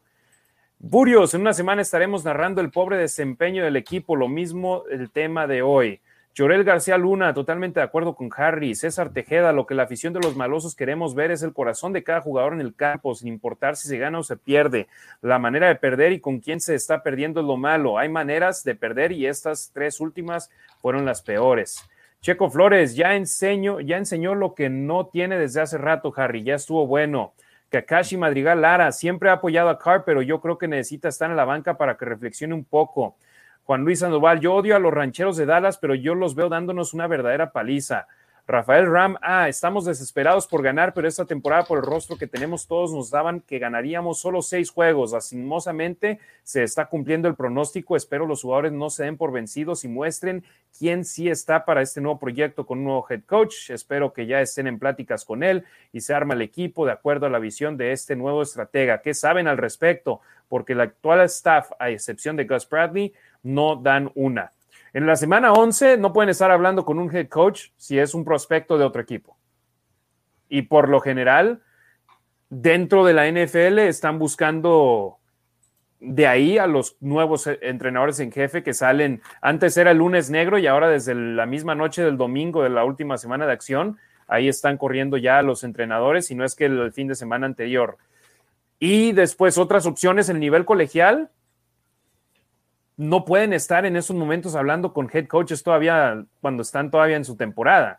Los únicos head coaches con los que pueden hablar son los desempleados. Y si están desempleados es por una razón. Entonces, ¿quieres que vayan por Jake Gruden? ¿Quieres que vayan por Jason Garrett? Pueden irlos a buscar, pero te avisamos, Rafael, en esos momentos todavía no pueden hablar con, por ejemplo, el coordinador ofensivo de Kansas City, Eric Bieniemy o si tienen en la mira al coordinador ofensivo de Los Ángeles, de los Rams, tampoco pueden hablar con él. Entonces, todavía no es. Marco Rodríguez, hay que esperar a que pierdan otros dos juegos para cambiar a Carr. No todos los entrenadores se están jugando la chamba y si pasan a playoffs aseguran su trabajo. Acertado el comentario, ¿eh? Yo creo que hasta los propios coaches dicen nuestra mejor opción para ganar en estos momentos es Carr. Y si lo sentamos y perdemos con Mariota, vamos a seguir con, perdiendo nuestra chamba. Yo muchos años creí que Carr, no era, que Carr no era el problema y creo que lo sigo creyendo. Ahora la pregunta es, ¿es la solución? Pues en los últimos tres partidos no he visto que sea la solución, para nada. Entonces hay que buscar algo que sea la solución. Álvaro Reyes Sosa, como lo comentan ustedes, la defensa está haciendo bien su trabajo. Si la ofensiva no suma, la defensa no puede cargar o sostener el juego o ganarlo. Y es algo que yo mencioné, no me acuerdo si contigo en La Nación ayer, Demian, o en algún otro programa donde participé. Esta defensa está hecha para limitar el daño del rival, mas no es una defensa para ganarte partidos. No es una defensa de élite como la de antaño de los halcones marinos de Seattle, que sola te ganaba juegos, o la de los Rams el año pasado, que a pesar de tener a Jared Goff como quarterback, la defensa te ganaba los juegos. Esta defensa simplemente es para limitar el daño y que los Raiders te hagan 30 o más puntos y así ganes el juego. Así es, así es como está pensada esta defensa. Es, permite los pases cortos, permite la carrera. ¿Por qué? Porque están jugando a que Raiders tenían la ofensa, una de las mejores ofensivas de la liga el año pasado, era top 10 más o menos, 10-11. Entonces, alrededor de 30 puntos. Si, si Raiders se mete 30 puntos, la defensa está jugando a presionar al coreback ya sostener, a nada más permitir los pases cortos y es como mejor juegan y más pueden eh, provocar balones perdidos. Pero la ofensiva tiene que trabajar, ¿no? De alguna forma. Entonces, e-, ese es el tema. Y si, van, y si van atrás en el marcador, ahí les empiezan a correr y la defensa no está creada para detener la carrera. Claro, y pues si en tu ofensiva empiezas a lanzar lo que decíamos, ¿no? En primera, en segunda pases y son incompletos, pues ahí va otra vez la defensiva de regreso al campo a seguirla machacando, ¿no? Entonces, mientras no pueda tener un tiempo de posesión decente la ofensiva de los Raiders, la defensiva definitivamente pues se va a cansar y le van a seguir metiendo puntos.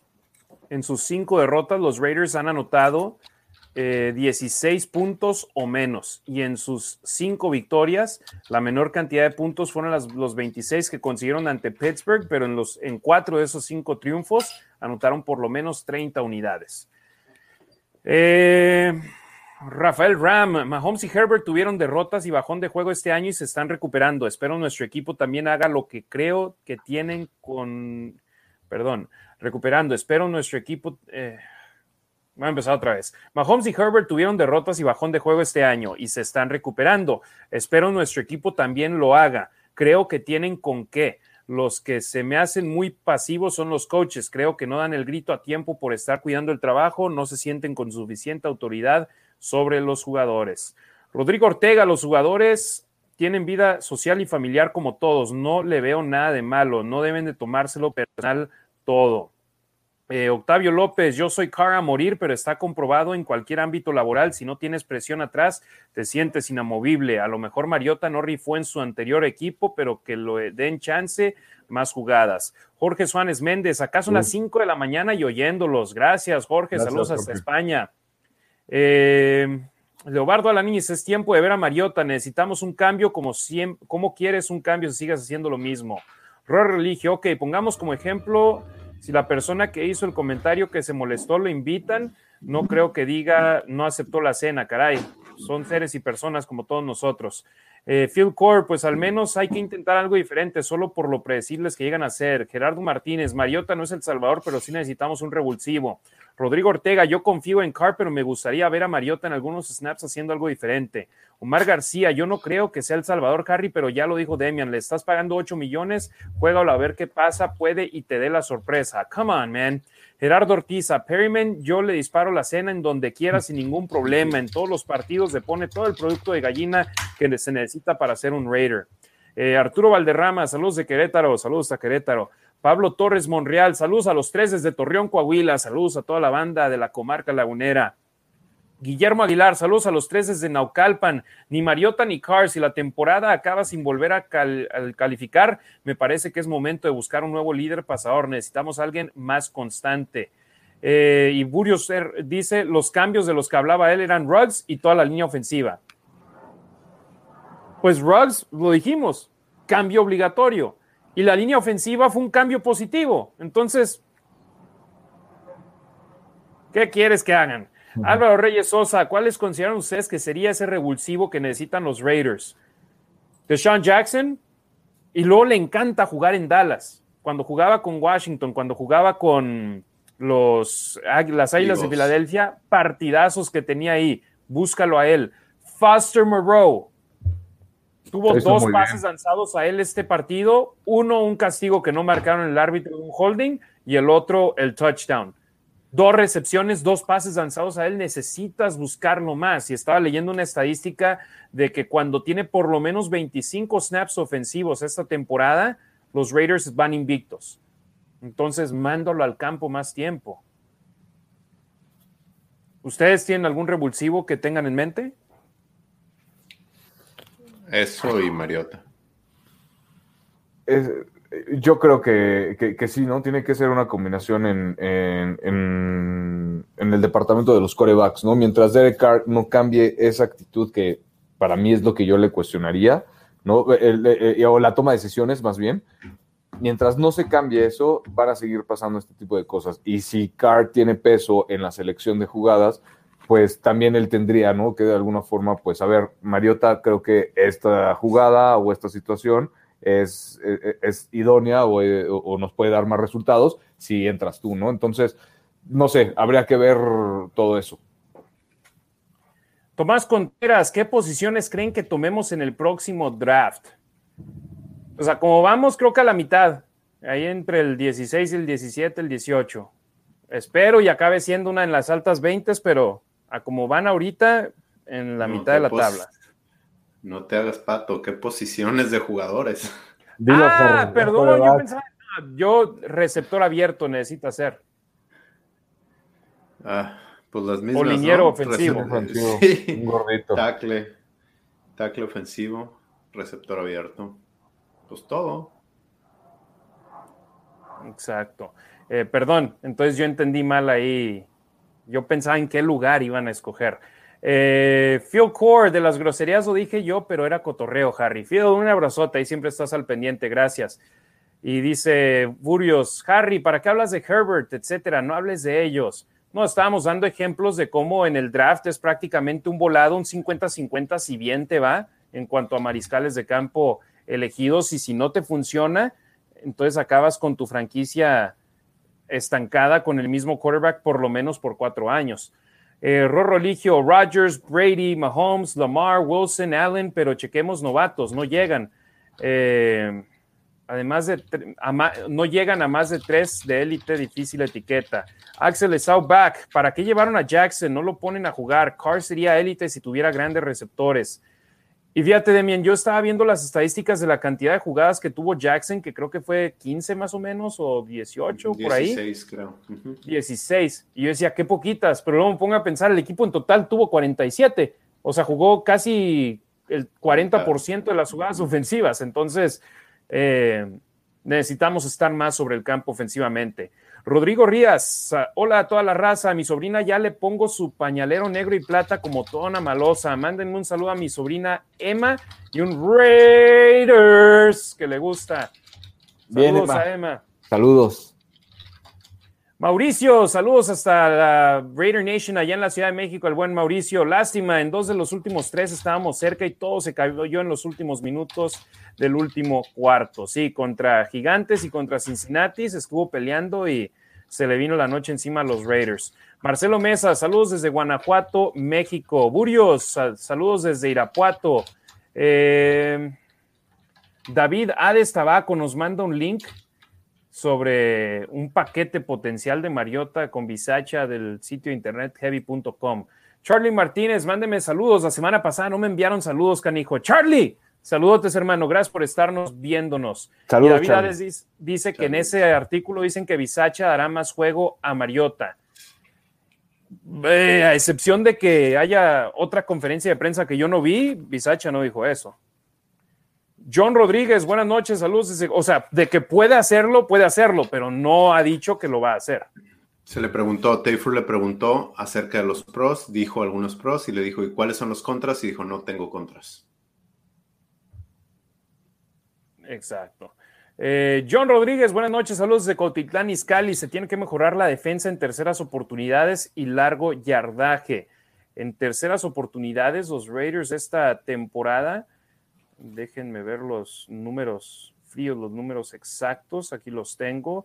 Número 25 de la liga. No, esa es la ofensiva, perdón. En terceras oportunidades, número 21, 42% de efectividad, que número 21 te dice que todavía no estás en los últimos 10, pero estás cerca de ello. Lamentablemente yo siempre pongo como la vara para medir cómo va el equipo es el año pasado y después de lo que vimos el año pasado, esta defensa, te digo, ha estado haciendo un buen papel. John Rodríguez, o bueno, ya se lo leímos. Eh, Pablo Torres, hasta este momento, ¿qué porcentaje le dan a la temporada? ¿Cuánta culpa tiene Carr, la defensiva y la ofensiva?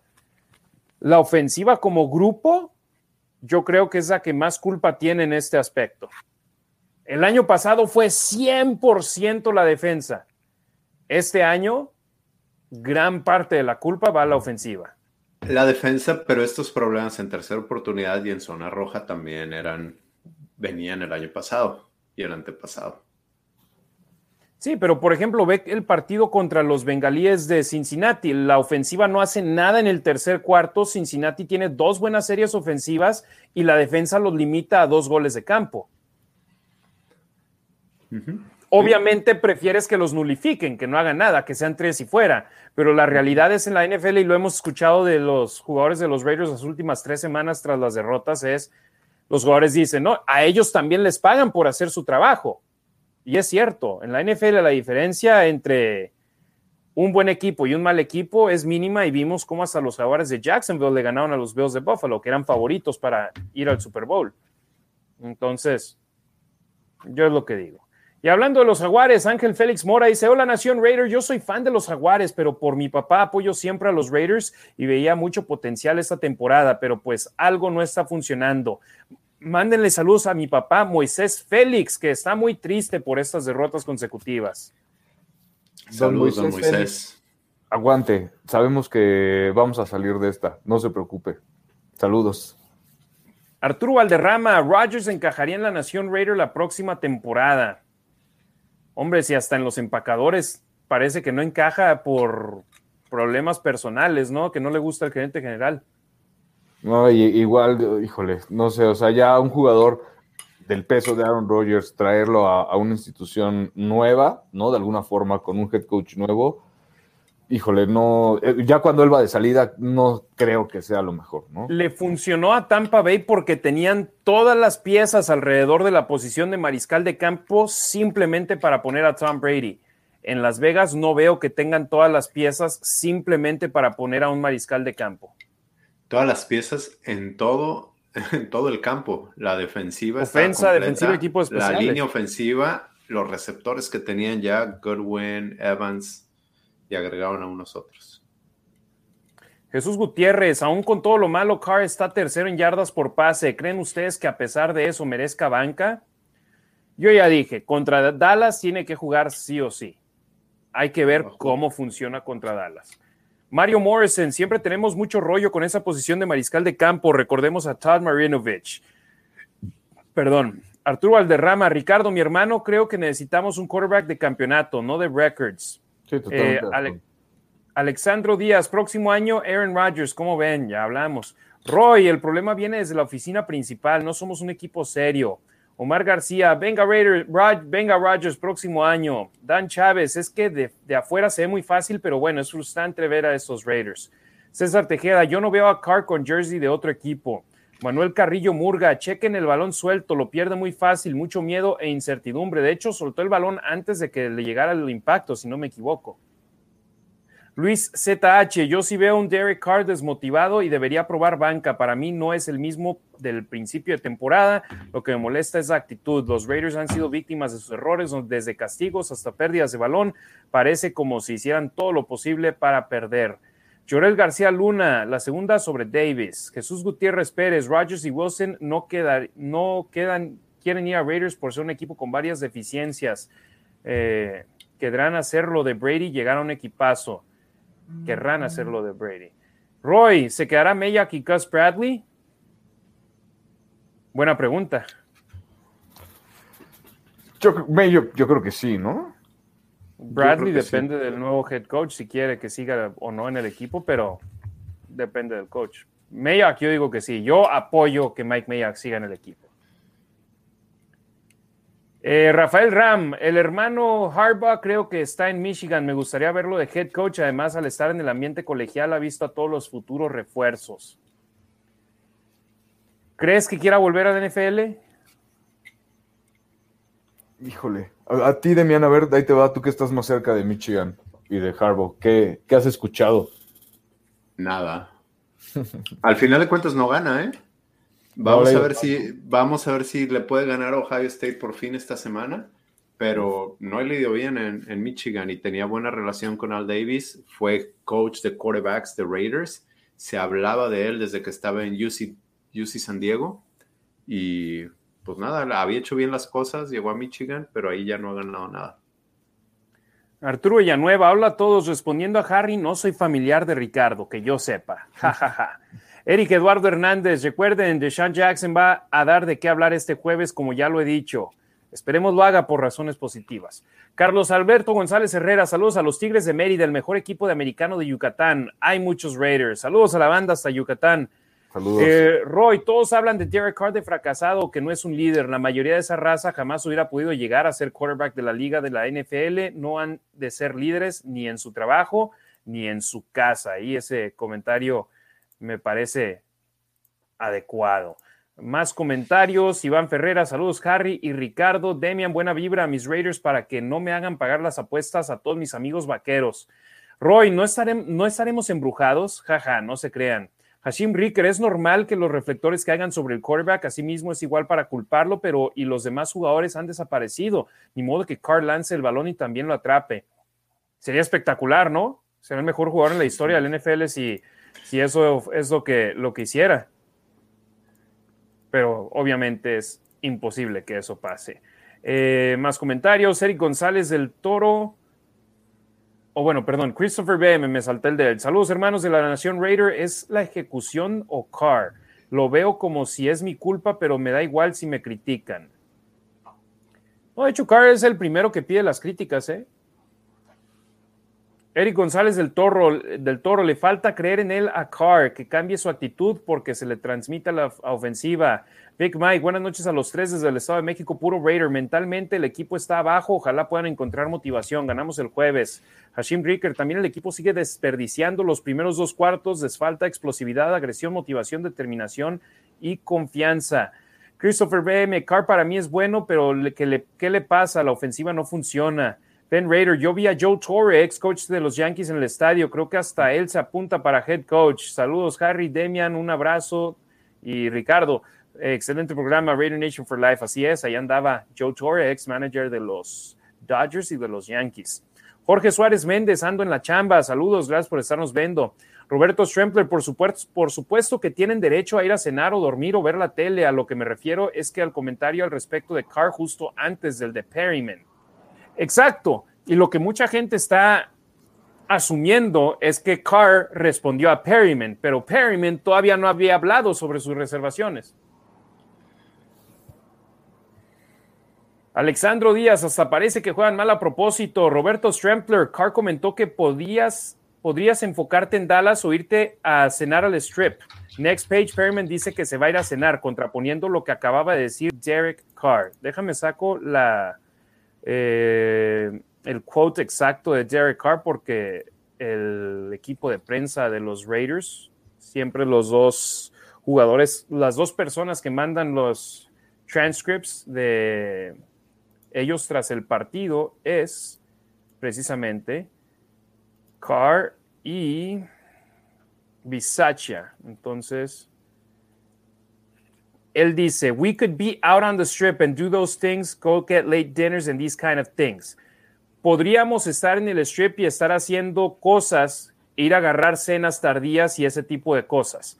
El partido en Las Vegas se terminó a las 4 de la tarde con 15 minutos, no, 4 de la tarde con 5 minutos, porque acá, o no, hasta antes de eso.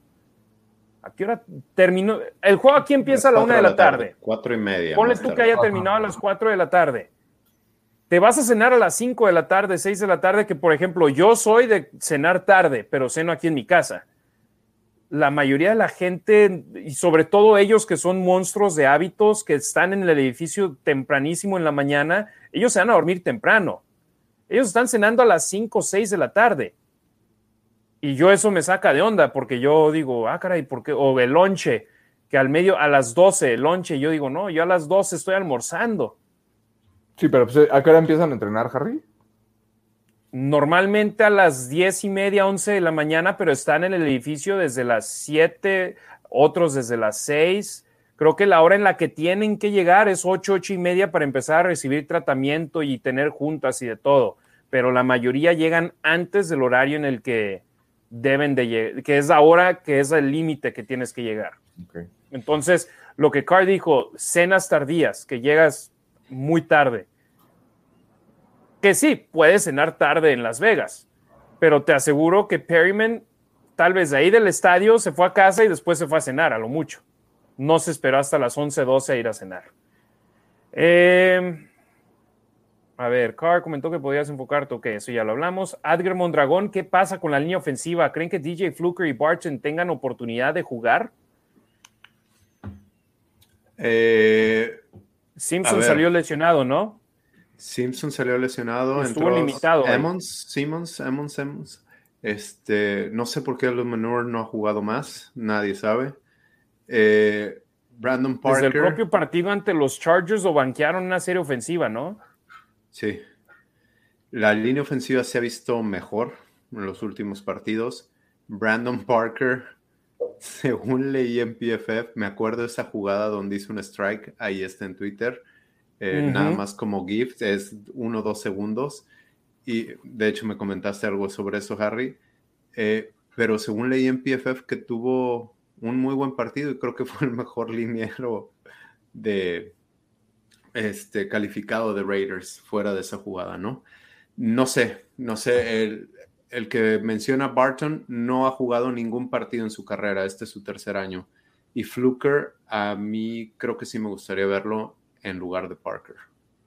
Parker no me da confianza. Y yo creo que Carr tampoco. Pues hay que ver, pero, pero sí, definitivamente el, desempeño que tuvo la línea ofensiva en este partido sí, sí fue bastante bueno. Andre James por ahí, bueno, es, es otra posición, ¿no? Pero mm, se llevó un rating, según esto de PFF, de 82.3. Entonces, pues a mí no me gustaría ver cambios en la línea ofensiva con estos resultados, ¿no? Así no, no le movería si ya de alguna forma están como que agarrando el ritmo o se están acomodando. Esperemos que sigan así y por lo mismo yo no le movería nada. Sí, contra los bengalíes de Cincinnati sufrieron dos capturas de mariscal de campo. Ante los jefes de Kansas City sufrieron dos capturas de mariscal de campo contra los gigantes de Nueva York, sufrieron una captura de mariscal de campo y fue en la última jugada ofensiva del partido. Ante Filadelfia fueron cero. Contra los Broncos de Denver fueron dos. Entonces, son muchos mejores números que al principio de la temporada, donde, donde traían a Carr gacho. Vámonos rápido con los comentarios porque ya se nos está haciendo tarde. Marco AGR, las posibilidades de playoffs aún son técnicamente algo, pero prácticamente nada. No, ahí sí estás completamente mal. Discúlpame, Marco, pero quedan siete juegos por delante y estás un juego atrás del último puesto de postemporada.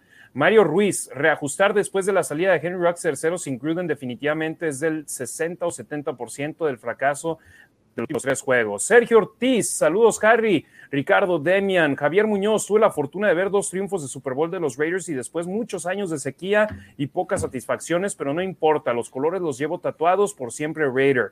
Mario Ruiz, casi nadie dice nada de la salida de Henry Rux tercero, pero realmente tenía un peso muy importante en el libro de jugadas de Gruden Olsen.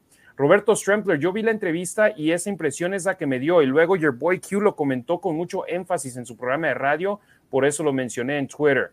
Edgar Hernández, creo que como fanaticada estamos hablando con el hígado, demasiada frustración posterior a un inicio que daba esperanzas. Creo que Carr no es el culpable ni Mariota, pero debemos ser mesurados, aún queda mucha temporada y se puede revertir esto. Venga Raider Nation, no hay que ser tan tóxicos. Iván Ortega, Mariota no es Rodgers y Carr y Carr es mejor que Mariota. No sé por qué tanta insistencia que Mariota es el salvador. Las carencias en el equipo son otras, comenzando con un head coach y un receptor abierto de verdad. A Jones y Edwards les falta mucho. Raider Nation for Life. Adrián Delgado, saludos, Harry. ¿Cuántos dólares apuestas al juego de Santos contra Tigres? Adriancito, saludos. Suerte a tus Tigres. Sabes que no le voy al Santos, entonces ojalá ganen tus Tigres. Rafael Ram, algo que no me gusta en lo personal de la ofensiva es que hablan demasiado en la línea si So We Are Good y todas las indicaciones que da en la línea y el cambio de jugadas sobre las mismas creo que es excesivo y acá confundiéndose o la línea o los receptores. Entiendo que todo lo hacen, pero creo que deberían concentrarse en ejecutar las jugadas y no andar haciendo tanto cambio sobre la línea. Por eso nos va como nos va. ¿Creen que los cambios, los árboles, sean la razón por la que los Raiders están perdiendo? Para nada. No, pero sí me da risa que escuchas, we good, we good y jugada para pérdida de yardaje. Uh, we weren't so sí, y a lo que se refiere con we good es que no están cambiando la jugada. Cuando dice que está viendo lo que está viendo lo que esperaba ver, que en teoría la jugada les debe de dar un yardaje, buen yardaje. positivo y funcionar. Y cuando dice kill kill significa que están yendo a las jugadas secundarias. Están saliendo con dos jugadas del huddle Y el we good, we good significa vamos con la primera y cuando dice kill, kill, van a la segunda o si empieza a dar más explicaciones, se están yendo a una tercera, cuarta jugada. Rafael Ram de la defensa, Jonathan Abram contra el pase es un sope, los demás van muy bien, nos falta otro corner. Arnett, qué bueno que se fue, mucha ayuda, el que no estorba. Charlie Martínez, yo todavía tengo esperanza de que mis Raiders lleguen a la postemporada como Harry, hago, como Harry haga la rifa de ese jersey de Rocks que voy a sacarme. Ánimo, Harry, sé que puedes hacerla. Octavio López, y en la famada sección de la mejor gorra de la noche es para Harry. Demian, nos fallaste con la gorra, siempre sacas buenas. Ricardo, es que me corté el pelo. Quería que me vieran ahí. Está presumiendo el corte. Eh, José Jesús Loss, Perryman, ¿qué estará sintiendo después de estas tres derrotas seguidas? Saludos de un Guanajuato. Lo mismo que los tres. Estoy seguro que están aguitados. Eh, Phil Core esperaba que la greña de Carr diera suerte. Sí, todos queríamos que fuera como Ken Stabler y nomás no. Sergio Ortiz, saludos, Carr, Ricardo y Demian, son los mejores comentaristas. Gracias. No somos ni una cosa ni otra, simplemente estamos aquí para compartir nuestras opiniones, pero te agradecemos mucho tu comentario, Sergio. Gracias. Gracias, Jesús Estrada, Carr es como el Moneyball, en noviembre y diciembre desaparece. Marco Rodríguez, ¿qué les parece el exentrenador de las Águilas de Filadelfia? Peterson, no me acuerdo de su nombre, el que ganó el Super Bowl con ellos, ¿no? Doug Peterson. Doug Peterson. No, yo, no me convence. Salió mal de las Águilas, no me gusta. Se le cayó el equipo. A mí me gustaría un coach como Cliff Kingsbury, que llega del nivel colegial y le dan el control y que viene haciendo, pero no me viene a la mente un coach en el colegial así chavo que esté haciendo las cosas de la manera espectacular como Cliff las estaba haciendo en Texas Tech. Y yo sé tu principal candidato, Demian, y hablaremos de eso al Tiene entrevista de trabajo este jueves. Roy, Mariota se autolanzó un pase de anotación en un juego de playoffs siendo Titan y contra Kansas en Kansas City. Fue más bien pegó en alguien más, ¿no? Sí, le cayó el rebote. Sí, no, acá estamos hablando de que literal lanzas el balón al aire y luego vas y, lo, y completa la recepción. Eh, Roberto, Harry, seguro te escucho con Benny y el profesor Kennedy. Muchas gracias. Alexandro Díaz, muchas jugadas necesitan 8, 9, 10 yardas y lanza de 3 o 4. ¿Por qué? Porque no tiene abiertas sus opciones de, de 8, 9, 10 yardas, ¿no? Pues sí, igual porque pues, las coberturas no están, porque, o sea, son muchos factores, ¿no? Muchos factores, pero pues no pueden seguir haciendo eso, tienen que generar yardas.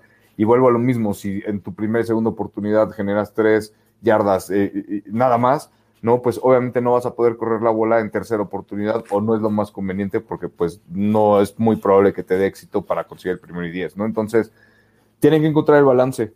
Así de, de, de, en mi opinión, creo que es lo que tienen que hacer. Roberto Strempler, por cierto, ¿tú sabes qué ha pasado con Aaron Coscarelli? Ya no ha salido en las grabaciones de los Raiders, una situación familiar, le mandamos saludos y nuestras oraciones. Rafael Ram, ahí les van las soluciones y gratis. Ah, este deporte es de ejecución. Necesitamos que la ofensiva practique cinco jugadas automáticas. Ejemplo, todos los terceros downs de Kansas son Mahomes, se rola a la derecha y el pase va a Kelsey al centro. En zona roja, Brady busca a Gronkowski a la esquina y Stanford tiene su pase al flat con el 10, que no recuerdo su nombre. Ahí está. Requiere nuestra ofensiva hacer esos pases automáticos hiperpracticados y de ahí ir modificando y hacer variantes. Sí, es Cooper Cup. Entonces, jugadas automáticas, hacer las mismas jugadas una y otra y otra y otra vez, ¿no? Como en infantil, ¿no? Que tienes un playbook eh, corto, ¿no? no sé, 20, 25 jugadas y repetirlas y que te salgan y que te... No, no, no puedes hacer ese, ese tipo de cosas en la NFL. Muchas gracias, Rafael. No es para nosotros, obviamente, este, ojalá los Raiders los vean, pero yo creo que no, no los considerarían porque, pues, obviamente, los Raiders no tienen el tipo de jugador que tiene Mahomes, ¿no? De entrada, ¿no? Eh, lo de Kelsey, que es el pase al centro, es lo que comentábamos justo con el, con, el partido contra los Raiders. Es esa pequeña pantalla, ¿no? De esperar ese delay y pues sí, obviamente con la movilidad de ese coreback que tenga... Es una jugada de Madden totalmente totalmente es una jugada de Madden donde pones al ala cerrada con un delay, le esperas a que se vayan todos los receptores, ¿no? A que hagan todas sus trayectorias y te quedas solito con el cerrado que te sale al centro y con un cerrado como es Travis Kelsey, pues ahí está, ¿no? O sea, eh, eh, ese es un ejemplo. Entonces, los Raiders no pueden hacer eso porque no tienen ese tipo de jugadores, ¿no? Octavio López, ok, los dejo porque mi Fabio no se quiere dormir. Mañana los acabo de escuchar en Spotify. Mi pronóstico 34-31 Raiders. Haznos la buena. Mi papá le va a los Cowgirls. Ánimo y feliz Thanksgiving. Pásenla rico con la familia. Raiders. Alexa Lima, como es el programa de Thanksgiving, yo solo quiero agradecerles por su tiempo y por crear este espacio para la Raider Nation. Alexa, muchísimas gracias. Gracias, Alexa. Saludos a Guadalajara. Saludos. Luis Ruiz Caso, que Mariota supla al estático de Carr. Marco AGR, sí, formulé mal mi comentario, pero muy buena y respetuosa tu respuesta. By the way, es la primera vez que los veo. Me salió como recomendación de YouTube. Ya me suscribí. Bien. Marco, gracias, Marco. Gracias, gracias por Gracias. vernos. No, sí, aquí, aquí, créenos, intentamos ser 100% respetuosos. De repente nos molesta algún comentario u otro, pero preferimos no leerlo o no comentar al respecto, pero intentamos siempre dar nuestra opinión y lo hemos dicho, no somos dueños de la verdad, no somos dueños de las soluciones de todo, simplemente estamos dando nuestro, nuestro comentario al respecto. Eh, Jesús Estrada, Jay Schroeder, con menos estadísticas, hizo mejores cosas que Carr en su tiempo. ¿Están de acuerdo? Pues los llevó al campeonato de conferencia que perdieron 51-3 sin Bo Jackson. Eh, no sé, estaba muy chico, no me acuerdo. Sí, me acuerdo del güerito, número 13, pero... Y, y los números era otro tipo de juego y tenías a Bo Jackson y a Marcus Allen. Sí, creo que no, no tuvo, no sé cuánta, creo que no tuvo ni siquiera una temporada de 3.000 yardas. No sé, Es- Eh, Cuando tienes a Marcus Allen y a Bo Jackson, obviamente, ¿no? ajá, en el Entonces, backfield. la identidad el de ese mejor atleta de la equipo, historia. la identidad de ese equipo era un equipo corredor y la identidad de los Raiders este año es no tener identidad. Es eso, no hay identidad. Y, y aparte entendiendo, obviamente, ¿no? Que la NFL ya no es totalmente diferente y, y no puedes estar corriendo todo el tiempo, con, o sea, no puedes tener a, a- a dos corredores de ese calibre y que te funcione actualmente, ¿no? Entonces, este, pues Hombre, era lo que teníamos la esperanza este año, teniendo a Jacobs y a Drake y sin línea ofensiva no pueden hacer nada. Christopher BM está con Ma el trabajo que hacen. Gracias, gracias Christopher, saludos. Marco dice, me refería a que si llegan a los playoffs no se ve mucho que puedan hacer. Saludos. Eh, claro. Sí, estamos de acuerdo, pero sinceramente yo prefiero que lleguen a playoffs y pierdan en la ronda de comodines o tener por lo menos la oportunidad de hacer algo en la ronda de comodines a no llegar a ella. Y aparte ya entrando a, bueno, yo creo, ¿no? Eh, entrando ya a playoffs es totalmente diferente, ¿no? Ya te cambias el chip, ya de alguna forma ya lo lograste y ya estás ahí y ya no tienes nada que perder. Y no tienes presión porque pues no eres de esos equipos que están esperanzados, ¿no? Están pronosticados a que lleguen al, al Super Bowl. Entonces, jugar sin presión en pretemporada, eh, yo creo que es de, es de lo mejor. Sí, un Green Bay, un Los Ángeles, un Tampa Bay, eh, los jefes de Kansas City, eh, ellos están obligados a hacer cosas grandes. Los Raiders entrarían y por como han jugado últimamente, con que estén ahí ya sería victoria. Jesús Gutiérrez, ¿qué hay de City Lamb y Cooper? ¿Van a jugar el jueves? En breve vamos con la previa del partido, ya que ya por fin nos estamos sacando aquí los comentarios. Eh, José Jesús Los, ojalá y el programa sea martes y jueves a partir de hoy. No, nada más es uno por semana. Uno por semana, porque pss, ya llevamos para tres horas, hermano. Alf González, excelente programa de nuevo. Gracias a los tres. Saludos desde Chihuahua. Buenas Saludos. noches, Raiders. Saludos a toda la banda de Chihuahua. Saludos. Jonathan Álvarez, ¿qué pasó con Jaja Clinton Dix? Ahí está en jugando en equipo equipos especiales, ¿no? Estaba jugando en equipos No, especiales, lo están subiendo. o sea, no es del roster de 53, lo, lo levantan para los juegos y special teams y no es el que era Jaja Clinton Dix que estaba al principio con Green Bay. Eh, si lo fuera, estaría jugando más. Y no solo con nosotros, tal vez con otro equipo. Omar García, saludotes a los tres desde Denver. Pasen buena noche y tengan un buen día de acción de gracias. Prayers para que ganen mis Raiders y oraciones. Eh, Rafael Ram, ah, ve todos los partidos de Kansas y verás que hacen cinco jugadas. Obvio, les funcionan porque las hacen bien. Cuando Mahomes estaba haciendo cosas de más, empezaron a interceptarlo. ¿Y qué dijo? Regresaremos a las bases. Lo hicieron y míralos ahora. De verdad, Harry, que hagan eso, obvio, con nuestros jugadores y verás cómo este barco se levanta. Todos los equipos que mencioné con sus respectivas estrellas tienen su jugada clásica, las ejecutan tan bien que les sigue funcionando a pesar del scout. Bueno, Ay, perdón. Perdón, perdón. No, no sé, pero entró el comentario completo. Y sí, pueden y buscar la manera de tener jugadas más constantes en la zona roja, pero cuando están en la zona roja no sabes si van a ir con Waller, si van a ir con Renfro, que es el líder del equipo con cuatro anotaciones, si van a ir con Moreau. No sabes lo que van a hacer, son ni ellos saben.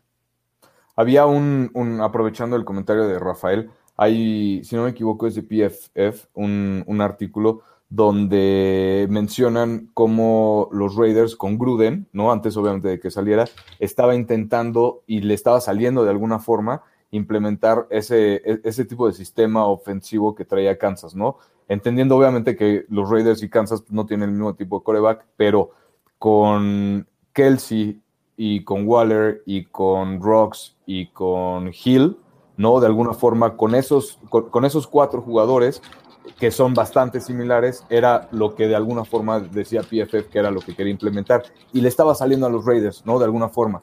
Desafortunadamente, pues ahorita no, ya no está Rocks, ¿no? Y ya no puedes confiar o, seguir implementando ese tipo de, sistema que te estaba funcionando porque pues ya no tienes las piezas, ¿no? Entonces, pues te tienes que adaptar y no puedes estar haciendo lo mismo en, en la NFL y menos con un equipo que no te ha producido. Espérate a que, a que genere, espérate a que tengan la confianza de correr la bola, etcétera, pero que, que, lo ejecuten. Obviamente entiendo que tienen que tener jugadas de base, pero pues no puedes estar jugando nada más con cinco, con cinco jugadas o con diez jugadas en un partido de la NFL, porque pues, o sea, no, te tienes que adaptar, tienes que jugar fútbol situacional, tienes que entender cómo está en general toda esa situación dentro del campo y, pues tener atención en esos detalles, ¿no? Ricardo, Ramírez, en Twitter, dijo, saludos a toda la Raider Nation. Después de la semana 3 creí que llegamos 7-0 al Valle, ahora muchas dudas. ¿Creen que levante en el resto de la temporada? Te está ciclando. Sí, me escuché doble, ¿verdad? ¿Ahí ya mejor? Sí. Ya. Ok. Eh, sí, comentaba un seguidor en Twitter. A ver, déjame, voy otra vez en el celular eh, para leerlo bien. Ricardo Ramírez, arroba Rerch en Twitter. Saludos a toda la Raider Nation. Después de la semana 3 creí que llegábamos 7-0 a la semana de descanso. Ahora muchas dudas. ¿Creen que levanten en el resto de la temporada? ¿Tienen la oportunidad de hacerlo? Ah, yo ya contesté ahí que no. Yo ver para ah, creer, lo que, lo que he visto no. Has dicho siempre, ver para creer. Sí, hay tiempo, sí.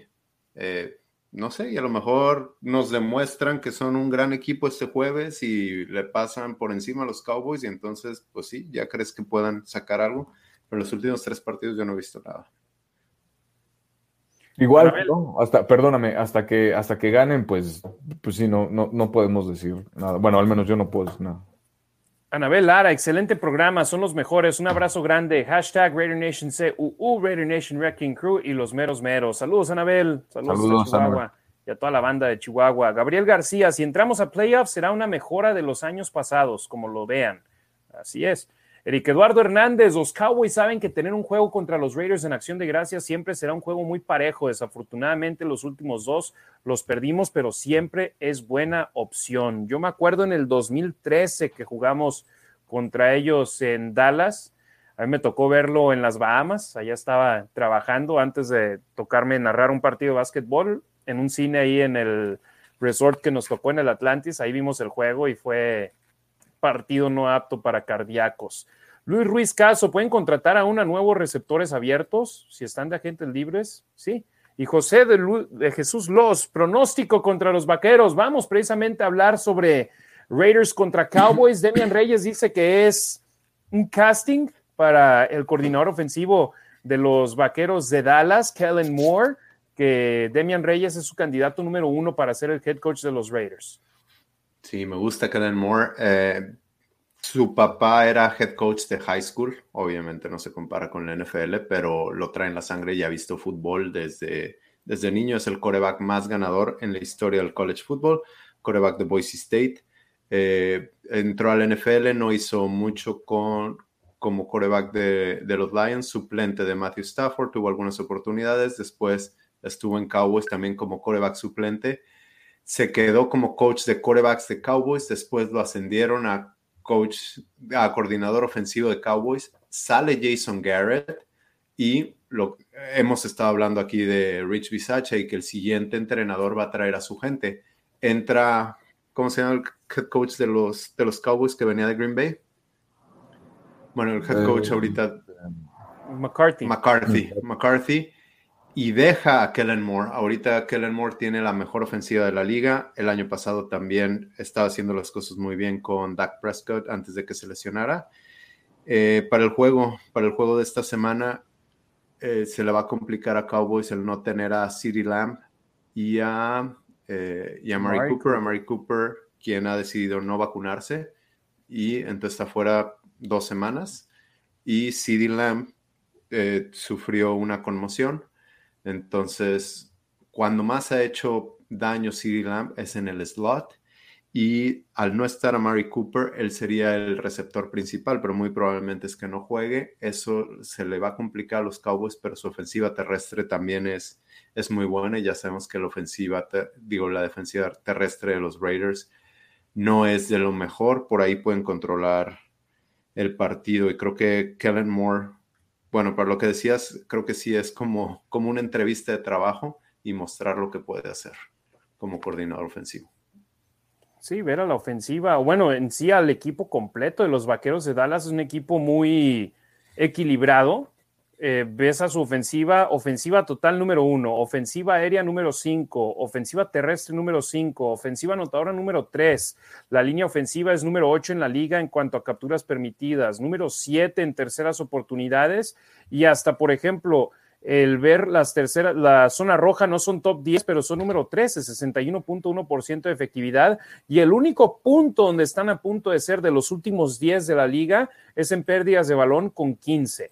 Entonces, su debilidad son las pérdidas de balón. 10 juegos, 15 pérdidas de balón, o sea, un, una, una pérdida y media por partido. Es lo que promedian los vaqueros de Dallas. Pero volteas a ver a su defensa y es el único punto donde tienen una estadística que son de los últimos 10 de la liga, la defensa de zona roja número 24, 65.5%, pero defensa total es número 18, 355.6 yardas por partido. Defensa aérea número 20, 251.9 yardas por partido y capturas número 20 con 21. Entonces, sus áreas donde no son dominantes son esas, pero defensa terrestre, número 10, defensa anotadora, número 8, en promedio reciben solo 21.4 puntos por juego y han robado el balón 19 veces. Es un equipo muy equilibrado, un equipo muy peligroso y como lo mencionó Demian, descartado a Mari Cooper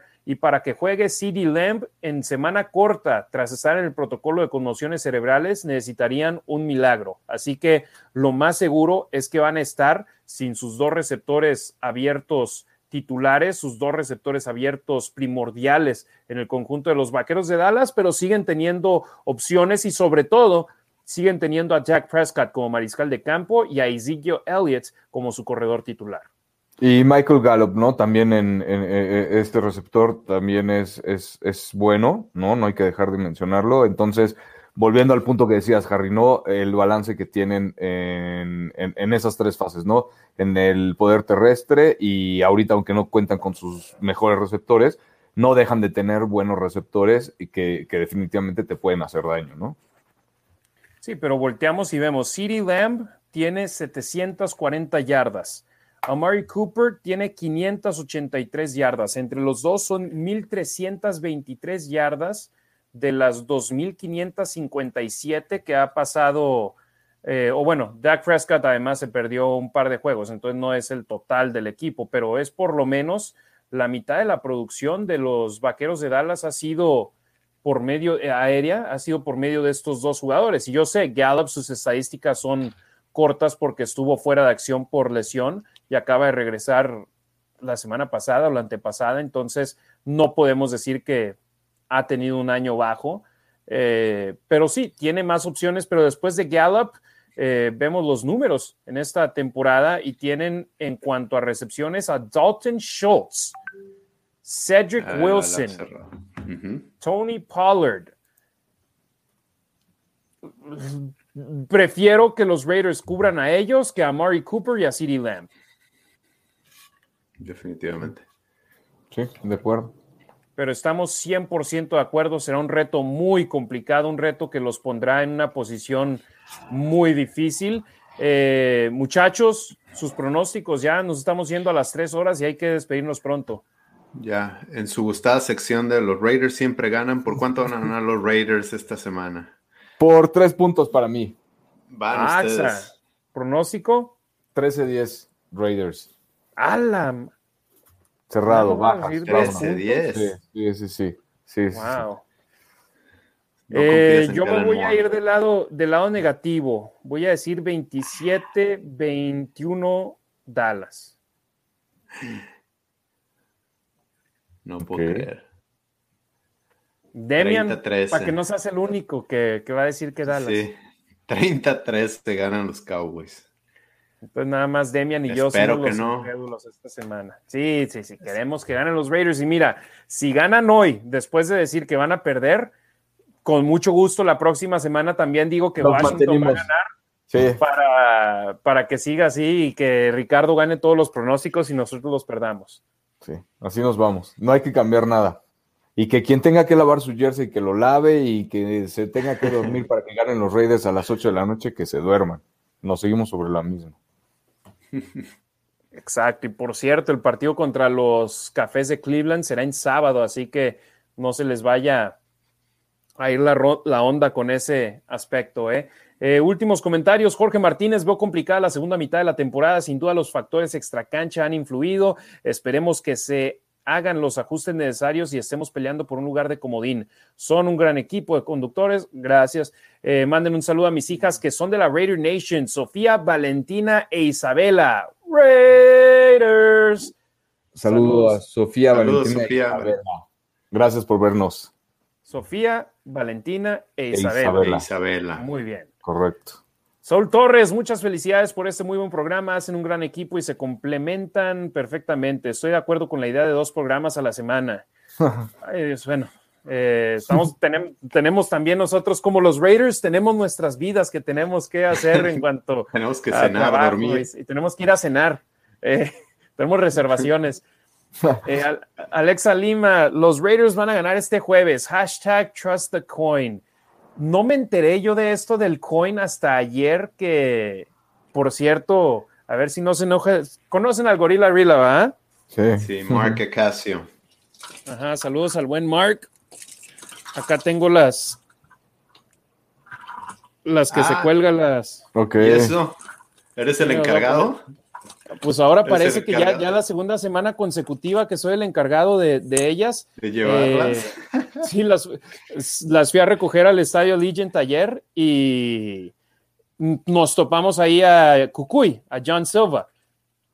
Y él fue a grabar su video que publicó hoy en TikTok y en Instagram sobre el coin.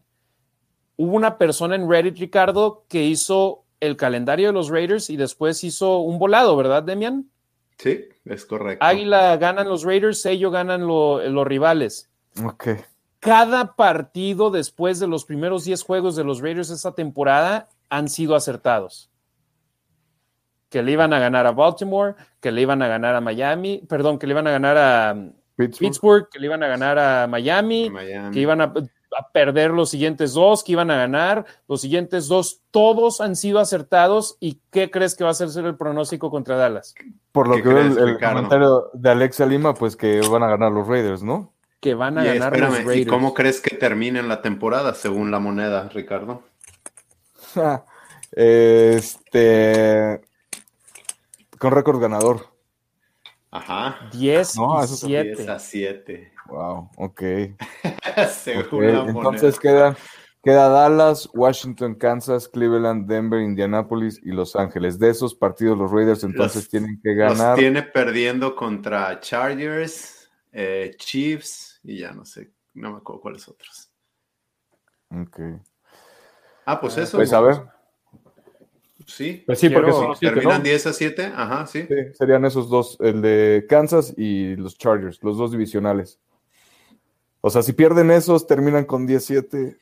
Trust Híjole. the coin. Pues vamos a ver, esperemos. Yo sí creo. Tú sí. Mira, ya no nos queda de otra, ¿estás de acuerdo? Sí, mira. Eso es lo que yo digo, la gente que, se enoja y van a ganarle a Dallas, van a ganarle a Washington, perder con los Chiefs, ganarle a los Browns, a los Broncos, a los Colts y perder contra Chargers, marca de 17 y que califican como la séptima siembra a los playoffs. Es lo que dice The Coin. Supongo que eh, pierden ese, el último contra los Chargers porque ya van a sentar al, al coreback titular, que sea que, quien esté ahí, pues ya ese partido a lo mejor no les importa mucho. ¿no? Entonces, eh, eh, sería la única opción, pero, híjole, no sé, esperemos. Trust the coin, lo haremos. Eh, Guillermo Aguilar, Raiders 30, Vaqueros 17, Go Raiders, Jair Monroe, Raiders 28, Cowboys 25, César Tejeda, no di pronóstico la semana pasada porque sentí que perdería y no quería que me regañaran, pero el jueves siento que ganamos 27-14 los Raiders. Rafael Ram, ¿no sienten feo que tanto Mari Cooper como Lamb pudieron haber jugado para nosotros el jueves? Ah, que Mayock y sus pecados. Sniff. Cooper. lo, de Cooper no, la verdad es que no. Ese tipo de actitud. Y no es de Mayock. ¿no? Aparte de Era lo que iba a decir. Mayock llegó. O bueno, eran, era el intercambio fue de John Gruden, 100%, igual que Khalil Mack. ¿Cierto? Sí. Correcto. Y quiero ver, o sea, y sí, City Lamb, sinceramente yo prefería a Jerry Judy. Yo era el que yo quería que, los Raiders eh, agarraran. Yo sí quería. Pero eran las dos opciones primordiales. Y no es lo que pasó. De acuerdo. Y ahí te va el cambio de los Raiders de mandar a Mari Cooper a Dallas sucedió el 22 de octubre del 2018. Mike Mayock firmó como gerente general de los Raiders el 31 de diciembre del 2018. Entonces, no le achaquen que a Mari Cooper se fue a Dallas por culpa de Mike Mayock. Charlie Martínez, 35-24 Raiders. Marco Rodríguez, dolorosamente 10-36 Dallas. Roy de Raiders Laguna, 27-24 Raiders. Jesús Estrada, Harry, reconozco tu honestidad, ni hablar. Saludos, gracias. Gabriel García, Raiders 21, Dallas 27. Álvaro Reyes Sosa, gran equipo. Harry, Ricardo, Demian, gracias por sus opiniones. Buenas noches. Jesús Estrada, también Murray. Eh, César Tejeda, muchas gracias por toda su información, conocimientos y claro su tiempo. Buenas noches y nos vemos el viernes para el episodio 30 con la mejor información. Go Raiders. De hecho, lo más seguro es que nos vamos a esperar hasta la próxima semana. ¿eh? Tal vez nos lo aventemos un poquito más temprano para no pasar tanto tiempo sin hablar de los Raiders, pero es día festivo. Demian está con su familia yo acá tengo, voy a ir a ver juego baloncesto de UTEP, entonces estoy un poco ocupado y Ricardo es bien chambeador, entonces no le podemos robar dos días a la semana. Es, eh, ¿Con quién vamos? Mm, Mario Morrison, vamos a ganar Raiders. Rodrigo Trujillo, llegué muy tarde. Saludos de San Cristóbal de las Casas, Chiapas. Saludos, saludos. Rodrigo. Y saludos a toda la banda de la Raider Nation, que algunos nos ven al principio, algunos a la mitad, algunos al final. Eh, todos háganos el favor, sigan a arroba la Nación Raider, Facebook, Instagram, Twitter, eh, YouTube. suscríbanse en YouTube, por favor, nuestros números van creciendo y les agradecemos de gran manera. YouTube nos ayuda mucho en cuanto a poder llegar a más aficionados de ustedes. Ahorita tuvimos un seguidor que dice que les apareció, de hecho ahí está Marco AGR, que dice que le apareció en sus sugerencias, así que háganos un gran favor Síganos en YouTube, suscríbanse, dejen un like, dejen un comentario. Y dice Marco, veo algunos podcasts de la NFL, pero necesitaba uno especializado de los Raiders. Gracias y saludos desde Tampico, Tamaulipas. Muchísimas, muchísimas gracias. Por cierto, Rodrigo Trujillo dice que Miranda ya se durmió, pero mañana le enseño el video y su respectivo saludo. Miranda, hola. Buenos días ya. Hola, Miranda. Miranda. Buenos días. Ve a la escuela. Con los Raiders. Pórtate mal. Y Christopher B me dice, ya lo sigo en YouTube. Muchísimas gracias, Christopher. Y por supuesto, aparte de seguir a la Nación Raider en todas las plataformas, sigan a Ricardo Villanueva, arroba Rasgit en Twitter y en Instagram. Y sigan a Demian Reyes en arroba los Raiders Info. Él es el padrino para mí en este aspecto de tener redes sociales en español de los Raiders, el Godfather, eh, que te conocí en Oakland en diciembre del 2019. 19. El último partido de los Raiders. último partido. el último juego de los Raiders en, en Jacksonville y ahí me platicaba sobre lo que estabas haciendo y dije, súper padre, por supuesto nos empezamos a seguir y ya después cuando yo me enteré que iba a estar en las transmisiones de los Raiders en español acá en Las Vegas en el 2020, busqué algo, dije, ¿cómo puedo tener el mismo nombre en todos lados? Y arroba la Nación Raider estaba disponible en todos lados y dije, vamos a darle más a nuestros hermanos y hermanas de la Raider Nation y aquí somos hermanos, no hay rivalidad y nos apoyamos al 100% el uno al otro en todos los proyectos que tenemos. Así que, Demian, muchísimas gracias, hermano. Ricardo, muchísimas gracias, hermano. Y el último comentario, Edgar Hernández dice, me gustaría que mi pronóstico sea a favor de los Raiders, pero con los mostrados los últimos juegos, creo que pierden 28 a 10. Yo espero que, por favor, ya terminen su racha de tres juegos sin anotar más de 20 puntos y con ello extiende, eh, incremente la posibilidad de ganar el juego. Demian, ¿algún comentario final, hermano? Nada, muchísimas gracias a todos. Tuvimos muy, muy, muy buenos números. Muchas gracias por estar aquí. Saludos y que ganen los Raiders en el Día de Acción de Gracias. Por favor, Ricardo. Ricardo, eh, gracias y felicidades. Ahí te viene el Madden Challenger, ¿se llama? No, no, no, el Madden. perdón. El, el Madden, muchas gracias, Harry. Eh, no, te explico, mira, el Madden Challenger es un torneo que hace Madden Está para las dos plataformas, para Xbox y PlayStation. Y es un torneo que se va a llevar a cabo acá en México. Eh, hay, si no me equivoco, cuatro fechas en las que se pueden jugar en las dos plataformas y puedes jugar, te digo, las cuatro fechas, ¿no? Entonces, eso es algo que va a empezar. Eh, ya están las inscripciones abiertas. Y por otro lado, lo que, lo que comentabas, ¿no? Yo soy parte de, de la primera generación de Madden Academy es un programa que está haciendo la NFL acá en México junto con eSports y, y obviamente el videojuego de Madden, en donde nos van dando clasecitas de Madden, entonces este, está increíble sigan al pendiente de ahí. Eh, la verdad es que está muy interesante. Estamos subiendo videos al canal de Mundo NFL. Estamos, ¿eh? Están subiendo videos al, canal de YouTube de Mundo NFL. Y, donde participa Ricardo Villanueva en los videos. Así que él no los está subiendo, pero está formando parte de ellos. Es correcto. Entonces, este es el canal oficial, oficial de la NFL en español. Y pues ahí estamos en, en la Nación Raider con, con esto del Mundo NFL. Harry, muchísimas gracias por la invitación. Demian, muchas gracias por, por, todo lo que aportas. Gracias a la Nación Raider y pues aquí andamos. No, ustedes saben que esta es una, no es una invitación permanente, ustedes son parte de, lo siento como parte de ese proyecto, sin ustedes no soy nada, así que muchísimas gracias y tan importante lo es para mí como lo es tenerlos a ustedes aquí, así que muchísimas, muchísimas gracias. Raider Nation, si nos están empezando a ver en estos momentos en redes sociales, Vayan a Spotify en aproximadamente 30 minutos, lo pueden escuchar en Spotify, en Apple Podcasts, en Google Podcasts, en Anchor, en todas las plataformas de podcast prácticamente estamos, así que si no nos quieren ver el rostro, que no los culparía, pueden también nada más escucharnos, ya sea media hora, una hora, dos horas o tres horas. El tiempo que nos escuchen, se los agradecemos de gran manera. Soy Harry Ruiz. Por cierto, para los que escuchan La Nación en Deportes Vegas 1460M, este viernes no hay programa, así que el lunes será el programa, programa post-juego repasando lo que será el juego entre los Raiders y los Vaqueros de Dallas. El jueves Raiders contra Vaqueros, Deportes Vegas 1460M, deportesvegas.com. Un servidor Harry Ruiz participa en la transmisión del partido con la narración del primero y el tercer cuarto. Ahí los espero si lo quieren escuchar a partir de la 1.30 de la tarde, tiempo de Las Vegas, 3.30 tiempo del centro y la Ciudad de México, una hora de previa, una hora de post. Así que ahí les tenemos más contenido en español de nuestro conjunto negro y plata.